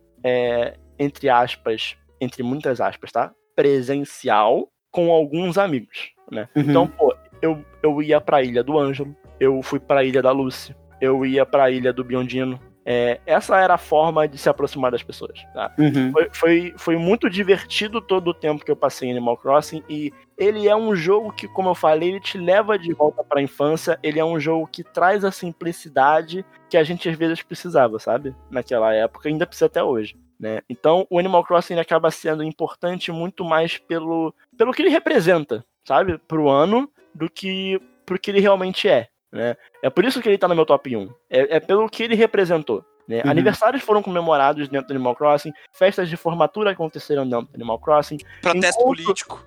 protesto político. eu- na, na minha ilha tem protesto político. Tem, tem. Tem lá. Lindamente eu botei um canteiro de flores escrito fora Bolsonaro. Perfeito. Encontro de amigos foram feitos é, dentro de Animal Crossing. E por isso que, assim, eu não falo que Animal Crossing ele é o melhor jogo de 2020. Pra Eu mim, falo. Animal Crossing ele é o jogo de 2020. Caraca. É, então, e eu fico muito feliz de ter feito parte do lançamento de Animal Crossing, que foi, foi muito maneiro, cara. Toda semana ali tentando vender turnip, e a gente fez um grupinho no Telegram de venda de turnip, e tipo, pô, tem que vender o nabo, aí compra o nabo por 84 bells, e aí, porra, não, na ilha do, do Rodrigo, do Rodrigo Sanches do bônus, tá, tá vendendo por 500. Era, pô, cara. Era muito maneiro, cara. Tipo, foi, foi, foi uma experiência muito maneira de. Era de um viver. desespero dia do domingo no Twitter, mano. Porra, Era muito Dia engraçado. do E era nabo. muito legal. Dia do nabo, é. O pessoal aqui em casa me zoava, cara. Tipo, porra, Daniel vai acordar domingo de manhã pra, Daniel Globo Rural, né, velho? pra, pra Caralho. nabo, sabe? Aham. Mas foi, porra, foi, foi o jogo que a gente precisava pra março de 2020, sabe? Deixar as coisas mais leves, né? Não tem como não dizer que eu, realmente ele foi um marco. Não tem. Eu gostava muito de Animal Crossing já no de 3DS. Eu já tinha jogado bastante do, do New Leaf, né? Do 3DS. E quando eles anunciaram o New Horizons, eu tava. Eu, eu, eu queria muito jogar, mas ao mesmo tempo eu tava controlando as minhas expectativas. Não pelo fato de que eu achava que o jogo ia ser ruim, mas pelo fato de que eu achava que eu não ia jogar ele. Porque Switch é caro. Eu não compro jogo no lançamento, eu não, não gasto 250 reais em jogo. Então eu tava aceitando que eu nunca ia jogar Animal Crossing New Horizons. Só que aí chegou e ele lançou e tava todo mundo falando sobre. E eu falei, foda-se, eu vou cometer uma atrocidade. E eu comprei o jogo por 250 reais e foda-se. Não aguentou. É, Eu Ainda não bem que você aguentei. comprou, né? Porque aumentou pra 300. ainda bem que eu comprei. É, É, eu realmente. 251. É. Mas, pô, que bom que eu comprei também porque eu gostei muito do jogo, cara. Assim, é, eu acho que ele melhorou muitos dos meus problemas com o New Leaf de 3DS, que eu teve uma hora que eu parei de jogar porque porque o jogo ele tem muitos problemas de qualidade de vida ali que o o de Switch ainda tem, mas é muito menos. É, e ele é, é tudo isso aí que o Daniel falou, basicamente. Não tem muito mais o que falar. Ele é um jogo que que era necessário, sabe? Ele é um jogo que faz a gente esquecer um pouco da realidade que a gente vive. E isso às vezes, às vezes é perigoso, às vezes é bom. E eu acho que no momento em que ele saiu foi uma coisa boa. Oh, esse jogo é tão importante, mano, e, e ele é tão, é tão legal vocês falarem sobre isso, que eu, definitivamente, não é a minha vibe, o tipo de jogo do Animal Crossing, e eu fui testar o do 3DS pra ver se eu curtia. Eu gostei de algumas coisas ali, só que, tipo, a, a galera toda tava no do Switch, então parte da diversão era isso, sabe? E é legal ver que deu uma caída, mas a galera ainda continua unida no Animal Crossing, eu vejo que esse jogo ainda tem Não, muito a fanbase de Animal Crossing é muito ativa, cara. É, eles são ele tem- ele muito muito dedicados ao jogo. de É- vida, é, é então, assim, bizarro o quanto eles são dedicados. a, Ninten- a Nintendo ela se esforça pra eu não querer comprar um Switch, mas às vezes eu olho pra esse jogo, eu olho para esse jogo e falo, caramba, eu Eu preciso vou de um Switch. é, eu vou comprar um Switch e vou jogar esse negócio e eu quero fazer parte disso e eu, e eu quero gostar de Animal Crossing, eu quero entrar nessa vibe, sabe? O, o que você disse é muito real, essa parada de eu quero fazer parte disso, sabe? É Uhum. muito como eu me sinto. Sempre que eu vejo o Ângelo jogando Animal Crossing, eu vejo o Dudu, inclusive um beijo grande pro Dudu. Tô com muita saudade do- dos nossos rolês. Mas é foda que, tipo, você vê assim e você fica, mano, eu quero fazer parte desse mundinho. Eu quero jogar com essa galera, eu quero vender turnip. Vocês, vocês falando assim, eu só consigo imaginar como é o sentimento, porque eu não consegui viver e queria, sabe?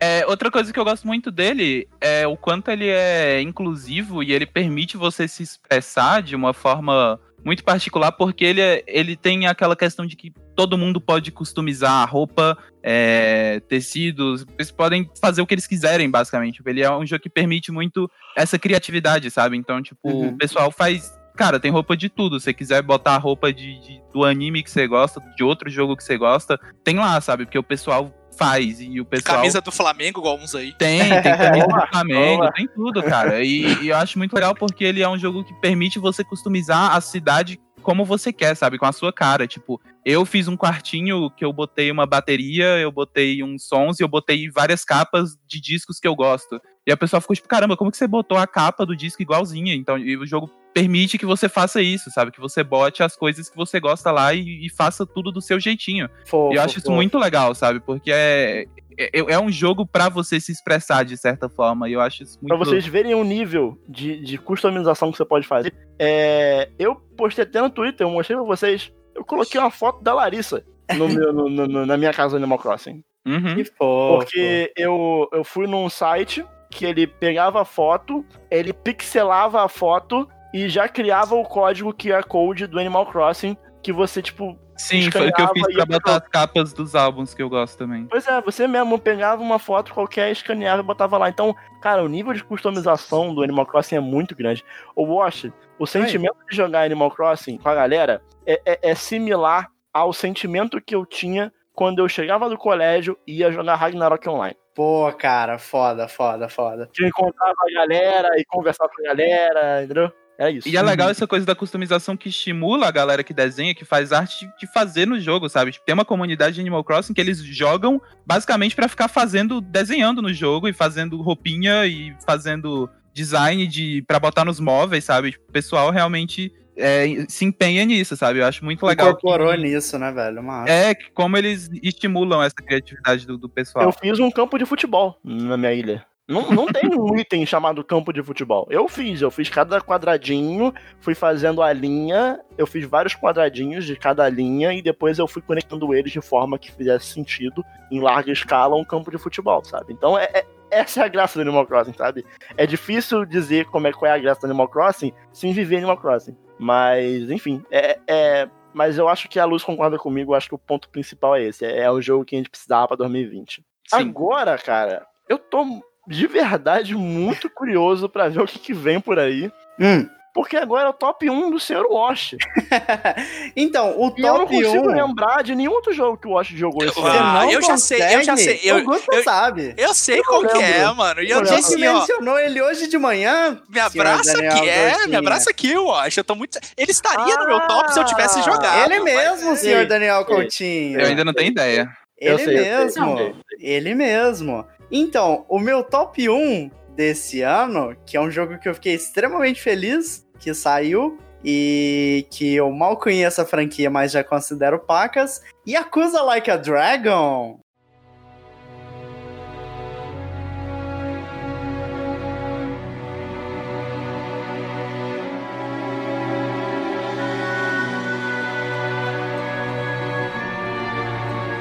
Parabéns, Ah, lindo, maravilhoso, te amo. Olha Olha só. só. também te amo, Gusta. É, esse aí é outro que só não tá no meu top porque eu não joguei. Exatamente. Ó, Nossa, ele, Lúcio, você vai amar, falando sério. Ele e o Ori, ele e o Ori são dois jogos que não estão aqui porque eu não joguei. Mas estariam se eu tivesse jogado. Mas, assim, eu não consigo falar tanto de. Eu vou me restringir a falar um pouquinho só de Yakuza Like a Dragon, porque eu não sou o melhor entendedor de Yakuza, já que eu joguei só o Kiwami 1. Mas eu joguei o Like a Dragon porque, primeiro, que a premissa dele é, tem a ver com o meu ser, né? O, que, o gênero que moldou meu caráter aí de joguinhos, que foi uma approach, a aproximação, né, na tradução literal, de, do, do, da nova visão de Yakuza, que sempre foi um jogo é, beat 'em up soca porrada em, em japonês safado, que é o, o sistema de RPG para esse mundinho. Eu Virou. adorei- Eu, eu adorei a classificação de Yakuza como um gênero beat'em up, só que em japonês safado. é. Só que, cara, é uma coisa muito legal, porque eu achei Não, que. eu tipo quero assim, muito jogar o, o Like a Dragon, porque assim, a, a única coisa que eu não gosto de Yakuza é a gameplay. E Aham. eu. E jogo de turno é meu gênero preferido, RPG de turno. E, e, e então, Lucy, assim, Lucy, parece o jogo pra mim, sabe? você gosta de Chrono, é, Chrono Trigger? Você gosta? Eu posso ad- admitir o meu crime gamer? Eu nunca Caralho, joguei Chrono Trigger. Quer isso dizer, eu é joguei, crime mas eu não gamer. zerei. Tá. Eu não zerei. Tá, Crime gamer. ok, ok. Mas então, no Chrono Trigger, no sistema de batalha, ele é meio tipo assim, time. eh, Tipo, ele é paradão, que você seleciona a ação. Só que ao mesmo tempo, você já reparou que os inimigos eles se movem. E aí, se você faz uma ação enquanto ele está juntinho, por exemplo, de, do Chrono gerar a espada, pega os inimigos tudo, eles não ficam em Hum. movimento, é meio que a oportunidade. Cara, e acusa o Like a Dragon, ele. Tipo, não bebe da fonte, ele bebe de gargalo dessa fonte, É sabe? o ATB, né? É, Que o ATB, Surgiu no Final cara. Fantasy e, e E, e, mano, já eu gostei achei, mais ainda. Não, e eu achei que esse sistema de batalha ia ser um negócio tipo assim, eles iam jogar de qualquer jeito, iam implementar a história e falar, não, só que em vez de porrada em, em japonês safado, vocês mandam é, porrada em japonês sa- safado, só que de turno. Não, cara, tem uma explicação muito foda e muito, tipo assim, é boba, mas é muito legal, que o Ichiban, ele literalmente manda um quando eu estou brigando com as pessoas, eu imagino que eu estou num jogo do Dragon Quest, que eu sou o herói. é isso. Aí, tipo, tem um. um- é uma metalinguagem muito pelo massa. qual eu quero jogar Yakuza é porque o protagonista é fã de Dragon Quest igual eu. É, Certo. exato. Não, e tipo, é engraçado que o coleguinha do Itiban, ele fala assim, ô, ô Itiban, vem cá, por que, que você sempre leva porrada dos caras e, e fica parado? E você nunca faz nada sem que você pode facilmente meter o soco neles. Ele, ah não, é porque eu gosto de Dragon Quest, eu imagino que eu tô numa luta e que eu sou o herói. É isso! Aí a razão dele tomar a porrada dos outros sem revidar é basicamente ele achar que tá num jogo de Dragon Quest, sabe? E tipo... Isso é lindo. Cara, isso é só o começo do, do monte de referência legal e divertida que, assim, pra quem é, conhece Yakuza, já tá acostumado com esse tipo de disposição que o jogo tem, de tipo, do, do cômico, do divertido, junto com uma história envolvente, é, personagem extremamente carismático e bem escrito que Yakuza tem, o histórico gigante. E assim, é só o começo, porque eu também não vou dar muito detalhe, porque o jogo tá relativamente novo muita gente ainda vai jogar. Eu, Lúcio, eu também não quero estragar o jogo pra você, porque assim, o Gusta também vai jogar. Mas, assim, Yakuza Like a Dragon foi o meu favorito desse ano. Eu fiz questão de comprar em preço cheio, eu sei que esses dias entrou em promoção, mas eu fiz questão de comprar no dia que, tipo, um dia antes de lançar. Eu tinha lembrado do jogo assim, eu falei, não, caralho, é agora. Aí eu fui lá e comprei, a, a- fiz a pré-venda faltando um dia, vamos dizer assim. E assim, não me arrependi. É, o jogo, na minha opinião, claro, não existe um 10 de 10. Eu acho que o jogo ele poderia melhorar em um monte de quesito, sabe? Que, assim, eu, eu sinto que isso foi meio que experimental pro, pro pessoal da desenvolvedora do jogo. Eu, eu, eu não sei falar o Ryugo... Ryugo, Ryuga Ga- Gotoku isso, exato. Desculpa, ela, ela- ela dá uma trava-língua muito foda. Mas eu acho que foi experimental da parte deles pra fazer o jogo dessa forma, pra ver como o público ia receber. Já tinha sido bem recebido no Japão, pelo que eu tinha lido. Sempre E agora, agora no Ocidente, porra, fez um sucesso do caralho. Sem contar que eles já, já mencionaram que a, a, a história assim, é 100% canônica dentro do universo de Yakuza. E vai seguir a partir do momento em que o Like a Dragon termina, a, a próxima história do próximo capítulo da franquia Yakuza vai seguir a partir desse momento. E assim, eu não poderia estar mais feliz, sabe? Além de que, pra quem assistiu a nossa live aí do, do Splitcast no dia do, do TGA, o quanto eu, assim, quebrei, tive um HSBC com o, o, o- a Collection Remaster do Yakuza chegando pro PC, eu vou me internar, cara. Eu vou dar porrada em todo mundo e assim. O Like a Dragon foi só o meu segundo degrau aí nessa franquia maravilhosa. Não, eu só, que- eu só quero fazer um pequeno complemento que o, o Like a Dragon, ele é o Yakuza 7, né, no Japão, Sim, mas sim. aqui ele teve esse nome Like a Dragon, Sim, e ele, tipo, porque ele começa uma nova história dentro desse universo, Exato. e, e ele é uma ótima porta de entrada também pra, tipo, Demais. quem não jogou os outros jogos pode direto no Like a Dragon. Demais. se Assim, aconselho jogar os outros, mas Não, sim. pode ir no Like a Igual, Dragon se eu, tiver eu afim. aconselho, eu aconselho pelo menos aproveita pra quem tá no PC ou pra É. quem tem um Xbox, pega no Game Pass, tem tipo o 0, o 1 e o Kiwami 2. Ah, não, ele tá 0 acessível agora É. pra todo lugar. É, o É, deu zero- na Plus do Play, Sim. tá no Game Pass. Assim, porra pra, pra quem não, não conhece a franquia e, tipo, o Yakuza tá lá paradão e você vê que, tipo, tá fazendo sucesso, muita gente tá gostando, dá uma chance. E assim, eu recomendo demais jogar ou o 0 ou 1 primeiro, que eu ame 1, antes de jogar o Like a Dragon, mas também não precisa. Tipo, se você já conhece alguns personagens recorrentes de, de meme na internet, seja o que for, você pegar o Like a Dragon pra jogar hoje, você vai, tipo... Se você gostar de RPG de turno, que pra mim é a maior paixão da minha vida em quesito de jogo, assim, o jogo ficou a nata, a nata, do jeito que, assim, eu vou colocar do- de uma forma mais generalizada, mas do jeito que o japonês sabe fazer, sabe? Jogo bem feito, bem escrito, bem dirigido, com um personagem carismático, com trilha sonora assim. Nossa, a música que toca no final do jogo, a cara, é assim, é, é foda Yakuza porque de todos esses jogos sombrio e triste e, e dedo no cu e gritaria que saiu esse ano, o Yakuza foi uma nota, uma nota calma no, nesse, nesse final de ano, sabe? No- nos lançamentos de jogos. Ele foi uma nota feliz, uma nota tranquila. E, e o final do jogo, nossa, pra mim, assim, eu chorei horrores e eu vou guardar pra sempre ah, o que eu vi ali na reta final. Vai ficar pra sempre comigo, sabe? E, assim, eu, eu não tenho nem mais o que falar. Só joguem o Like a Dragon. E, e a pessoa que for jogar não vai se arrepender, porque, sério, tá, tá lindo, tá muito bom. Joguem, por favor. A gente já fechou então o top 5 de todo mundo. Se vocês quiserem, depois eu posso disponibilizar o arquivo com o nome dos jogos, tudo direitinho lá no Twitter do Splitcast. Pediram, né? Dos jogos da geração. E é bom porque a pessoa às vezes tá ouvindo, não tá, às vezes quer, quer Tá jogar algum jogo que a gente falou né? aqui. É, mas Não não, não anotou, enfim. Mas a gente vai Uhum. colocar lá no Twitter lá uma imagenzinha. A gente só vai esperar alguns dias depois do episódio pra não dar spoiler do episódio, né, pra ninguém, Hum. né? Mas vamos então pro nosso top 10. Eu vou, eu vou fazer, eu vou fazer um top 10 aqui dos jogos Hum. mais votados pelo público do Splitcast. Ah, Como é eu que estou muito curiosa. Estou também. É, eu abri a enquete pro, pro, pro, pro público e aí cada pessoa podia votar em cinco jogos, né? Então, aqui eu vou falar a porcentagem,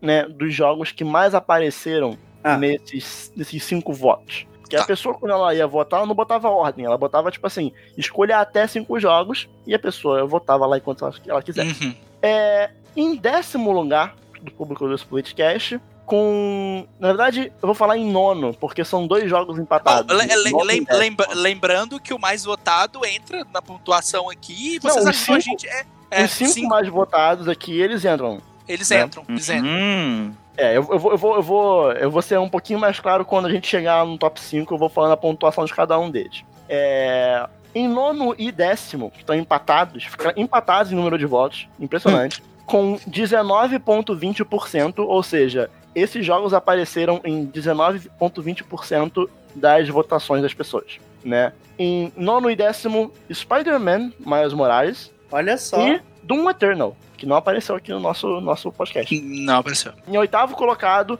com 20,50%, Ori 2, que é o Ori and the Will of the Wisp. Não sei falar Isso, não dá The pra falar o the nome. disso. Wisps. o Will of the Wisp. é, em sétimo colocado, um jogo que eu fiquei esperando entrar na lista da Thaís e Ah. eu me surpreendi que não entrou. Com Yeah. 24,70%, Spiritfarer. Olha só. Olha uhum. aí. É, é, em sexto lugar, com 26%, Ghost of Tsushima, que não entrou no top 5. Ó, impressionado, hein? Ó, então vamos agora pro Uhum. top 5. O quinto colocado vai receber um ponto, com 20,80%, Fall Guys. É. Que entrou no top 5 aí da Thaís e da Lucy. Uhum. Em quarto lugar, um jogo que. pô, eu, eu fiquei um pouco triste, mas eu entendo, porque nem todo mundo jogou. com 30,10% Animal Crossing New Horizons. Bravo. É difícil ter um Switch, né? É, é complicado, É. Nintendo não ajuda muito. É. Então, Animal Crossing ganha mais 3 pontos na nossa, classificação geral. ok. Em terceiro lugar, com 37%, Final Fantasy VII Remake.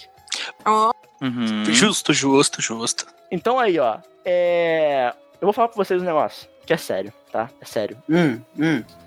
O primeiro e o segundo lugar, a diferença foi de um voto. Nossa. Meu Deus. A diferença foi de um voto do primeiro pro segundo.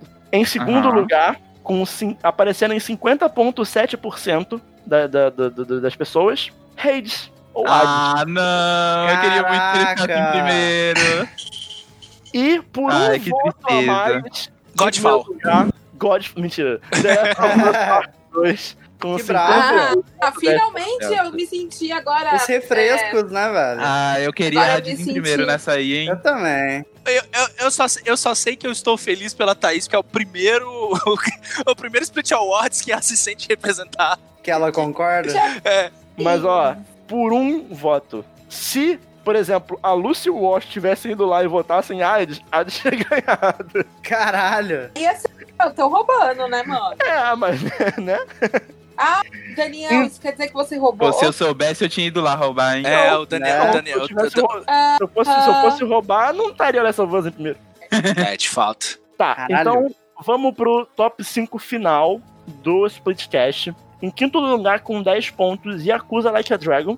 Culpa, culpa do senhor Bravo, Wash. E fico bravo, muito feliz. bravo. Brabo, Eu fico brabo, feliz, brabo. fico feliz também. Eu gostei. Brabo, brabo, Gostei, brabo. gostei. Em quarto lugar, com 12 pontos, Final Fantasy VII Remake. Bom, tá bom, tá bom. Tá Em bom. terceiro lugar, com 17 pontos, Hades. Merecido. em Brabo, segundo brabo. lugar, com 23 pontos. É, caralho, eu quase falei Assassin's Creed. Caralho, Fall Guys não entrou? Não entrou. Que absurdo. Não, eu tô falando do geral agora, Lúcio. Eu sei, É porque Fall Guys entrou em quinto no da Thaís e em terceiro no seu. Só. verdade. Em segundo Triste. lugar, com 23 pontos, Animal Crossing New Horizons. Aham. E com 31 pontos, The Last of Us Part 2, o jogo do ano do Splitcast. Olha só. Ah, Palmeiras, Palmeiras, Palmeiras. Correto. Então, que- que- quem vai pedir música então vai ser a Sony, né, mano? Três Isso, a anos Sony seguidos. música. Pois é. É muito É, sonista é. esse podcast, né? Pelo amor de Deus. Muito. Podcast sonista. Que Mas, ó, triste, né, mano? Eu vou falar, vou falar com vocês que não sou eu que financio isso aí, tá? Nem É, eu, Não sou eu. nem eu. É, é, Mas eu, eu vou ser bem sincero com vocês que eu fico muito feliz com Last of Us Part 2 aqui ganhando um gosto. Assim como eu fiquei satisfeito com ele ganhando o prêmio que nem é tão importante assim, né? Muito menos importante que o nosso, que é do Jason Schreier. É, Né? no Jason. Schreier não, que é do Geoff Keighley. O Geoff Keighley, eu sempre confundo Sim. dois. É, o, É. O, o, o, Geoff Ke- o Geoff Keighley, ele, ele tenta se equiparar ao Split Awards, né? E ele fala em várias entrevistas que ele se espelha, assim, pra a formulação do, do The Game Awards com o Split Awards. Então, Sim, assim, mas ele não consegue. não consegue, não consegue. Não consegue. É, Então, assim, a gente quer chamar aqui ao palco o Ed Ved, mentira.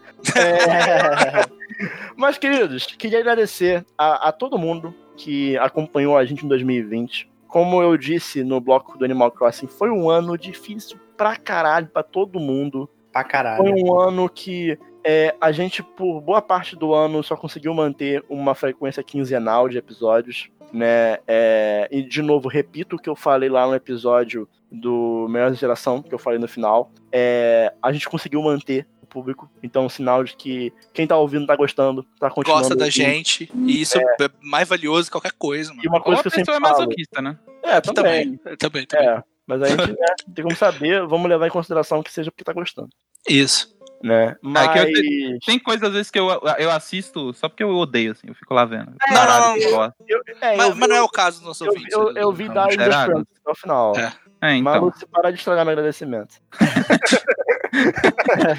o público do, do Splitcast não é masoquista. É, Será? Mas, queridos, muito obrigado a todo mundo que esteve com a gente em 2020. É, 2020 tá aí, 2020, 2021 tá aí. Espero que seja um ano muito melhor, tanto pra gente pessoalmente, tanto pra você que tá ouvindo, tanto pra, pra todo mundo, né? Eu acho que não tem muito como ser pior do que 2020, né? Momentos antes da desgraça acontecer. Nunca É. diga isso, Daniel. É, momentos antes da desgraça acontecer. Pelo Mas- amor de Deus, Daniel. Queria agradecer aqui a Thaís Augusta Wash, a Lucy. É, pô, vocês são do caralho. É, o ano 2020 ele foi, Ah, ele Eu que foi, agradeço, Daniel. ele foi melhor por causa de vocês. Né? Ah, seria, seria- seria muito pior. Seria muito pior.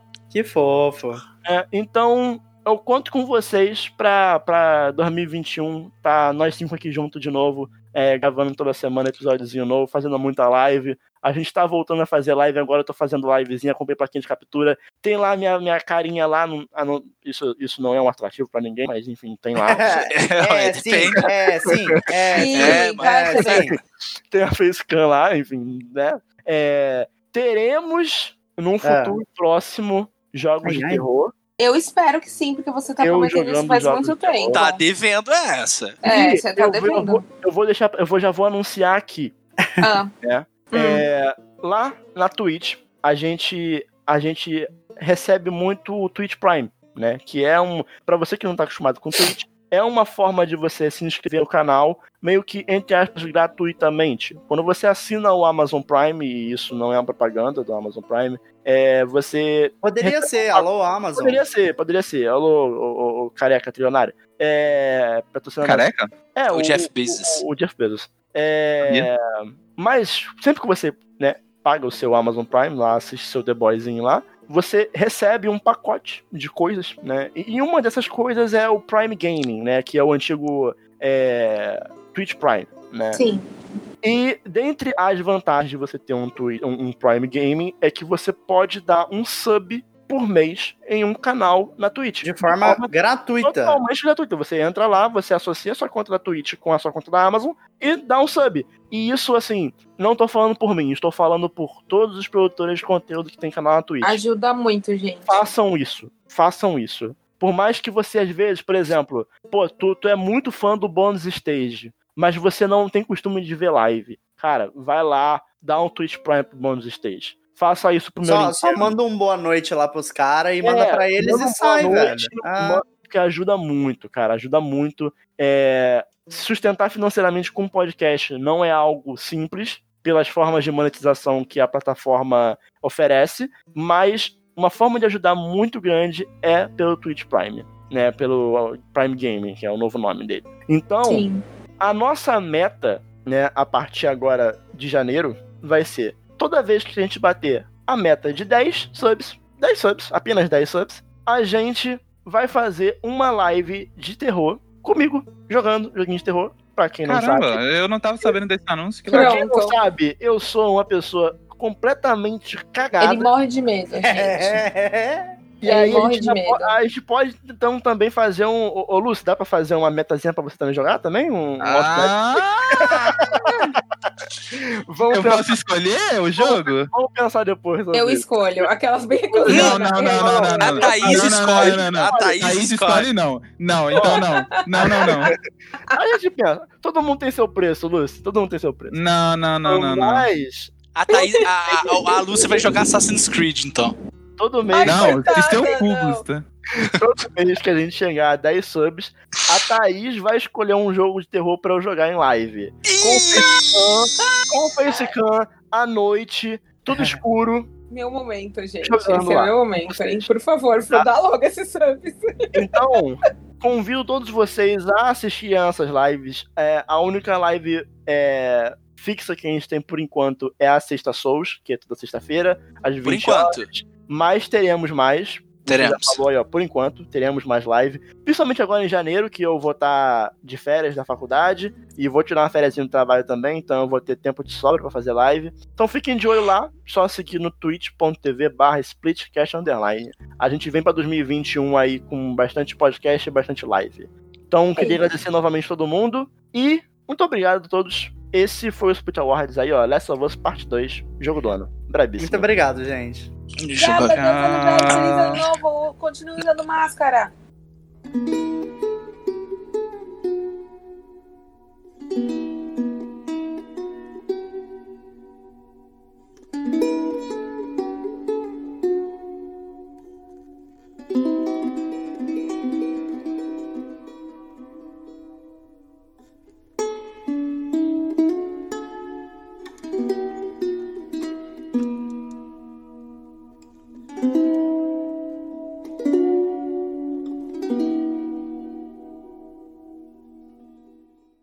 Só um minutinho, antes da gente ir pro encerramento, meus queridos ouvintes, só um aviso a vocês. Daqui a pouquinho nós iremos avisar que não teremos episódio nas duas próximas semanas. Só que tá errado isso, né? Porque na verdade esse episódio era pra ter saído já há um tempinho. Nós tivemos uns problemas técnicos, vocês perceberam que nas últimas semanas não teve episódio. Então, dia 14 de janeiro tem episódio, ou seja, já é semana que vem, né? Se você estiver ouvindo esse episódio na data de lançamento, que é dia 4 de janeiro. Então, só essa pequena errata. Vocês vão perceber também que a gente deu um boas festas no final, enfim.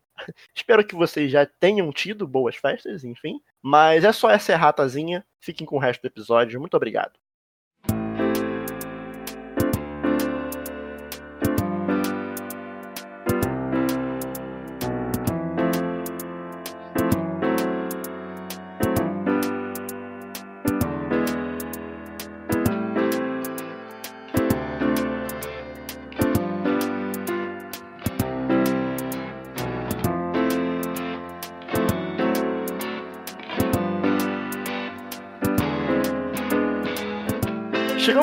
De mais um episódio do Splitcast. Novamente, muito obrigado a todo mundo que está acompanhando a gente, tudo aquilo que eu falei agora há pouco. É, siga nossas redes sociais em arroba tanto no Twitter quanto no Instagram. Sigam também aí na nossa live na Twitch, lá em Splitcast Underline também, como eu falei, deixa nosso sub. Pra fechar o episódio de hoje e pra fechar o ano do Splitcast, porque isso é um detalhe importante, que não teremos episódio do Splitcast na semana que vem, e nem na próxima, na primeira semana de, de janeiro também não, a gente vai tirar duas semaninhas aí. de Recesso. descanso. recesso. Recessinho de fim de ano aí, todo mundo merece também pra repor as energias. Exceto os, os funcionários da CD Projekt. É, É, eles não merecem, não, né? Eles não merecem nada, pra ser sincero. Os funcionários merecem, porra. Eu tô brincando, porque não vão, não vão ter. caralho. Não vão ter, né? É. Porra, nem peguei Então, essa. assim, é, a gente vai, a gente volta então no dia 14 de janeiro com um episódio muito especial. Que vocês fiquem de olho no feed. Dia 14 estaremos de volta com um episódio muito especial. Já vou deixar aqui um teaser que é o amigo oculto do Splitcast. Vai ser bom, hein? Vai ser bom, hein? Vai ser bom, hein? Vai A ser gente, bom. vai, a gente vai explicar melhor no, no- quando lançar o episódio. Mas Confia, E aí? confia. amigo Confia. oculto do Splitcast no primeiro episódio de janeiro, hein? Assim Ó, como Vem, vem aí, vem aí. Ó, o- os episódios param, mas vai ter live, tá? Então, vai ter live. é, live vai ter. A gente continuar. Pra finalizar aí o ano e o episódio de hoje, Thaís Tunhon, qual a música? Bom, eu vou escolher uma música que eu chorei muito quando ela tocou. E aí eu chorei demais. Ih, E foi. E foi a Ellie cantando Take On Me no The Last of Us Part Ah, aí eu Bravíssimo. gostei. gostei, gostei, gostei, 2. gostei. Eu gostei. amei essa cena, eu chorei muito. Mas espera, já não foi? Não, Foi, não? teve não. Não Não. sei. Teve alguma que a Ellie cantou, que eu lembro. Não, acho que foi o. Encerrou o episódio com a Eric cantando Through the Valley. Deve Isso. ser isso aí, deve ser isso aí. Não foi Take On Me, não. Brabíssimo. É, e se em 2021 a gente tiver aí uma vacina, nós somos os podcast. E, até o ano que vem. Tchau! Tchau! Boas festas! Tchau.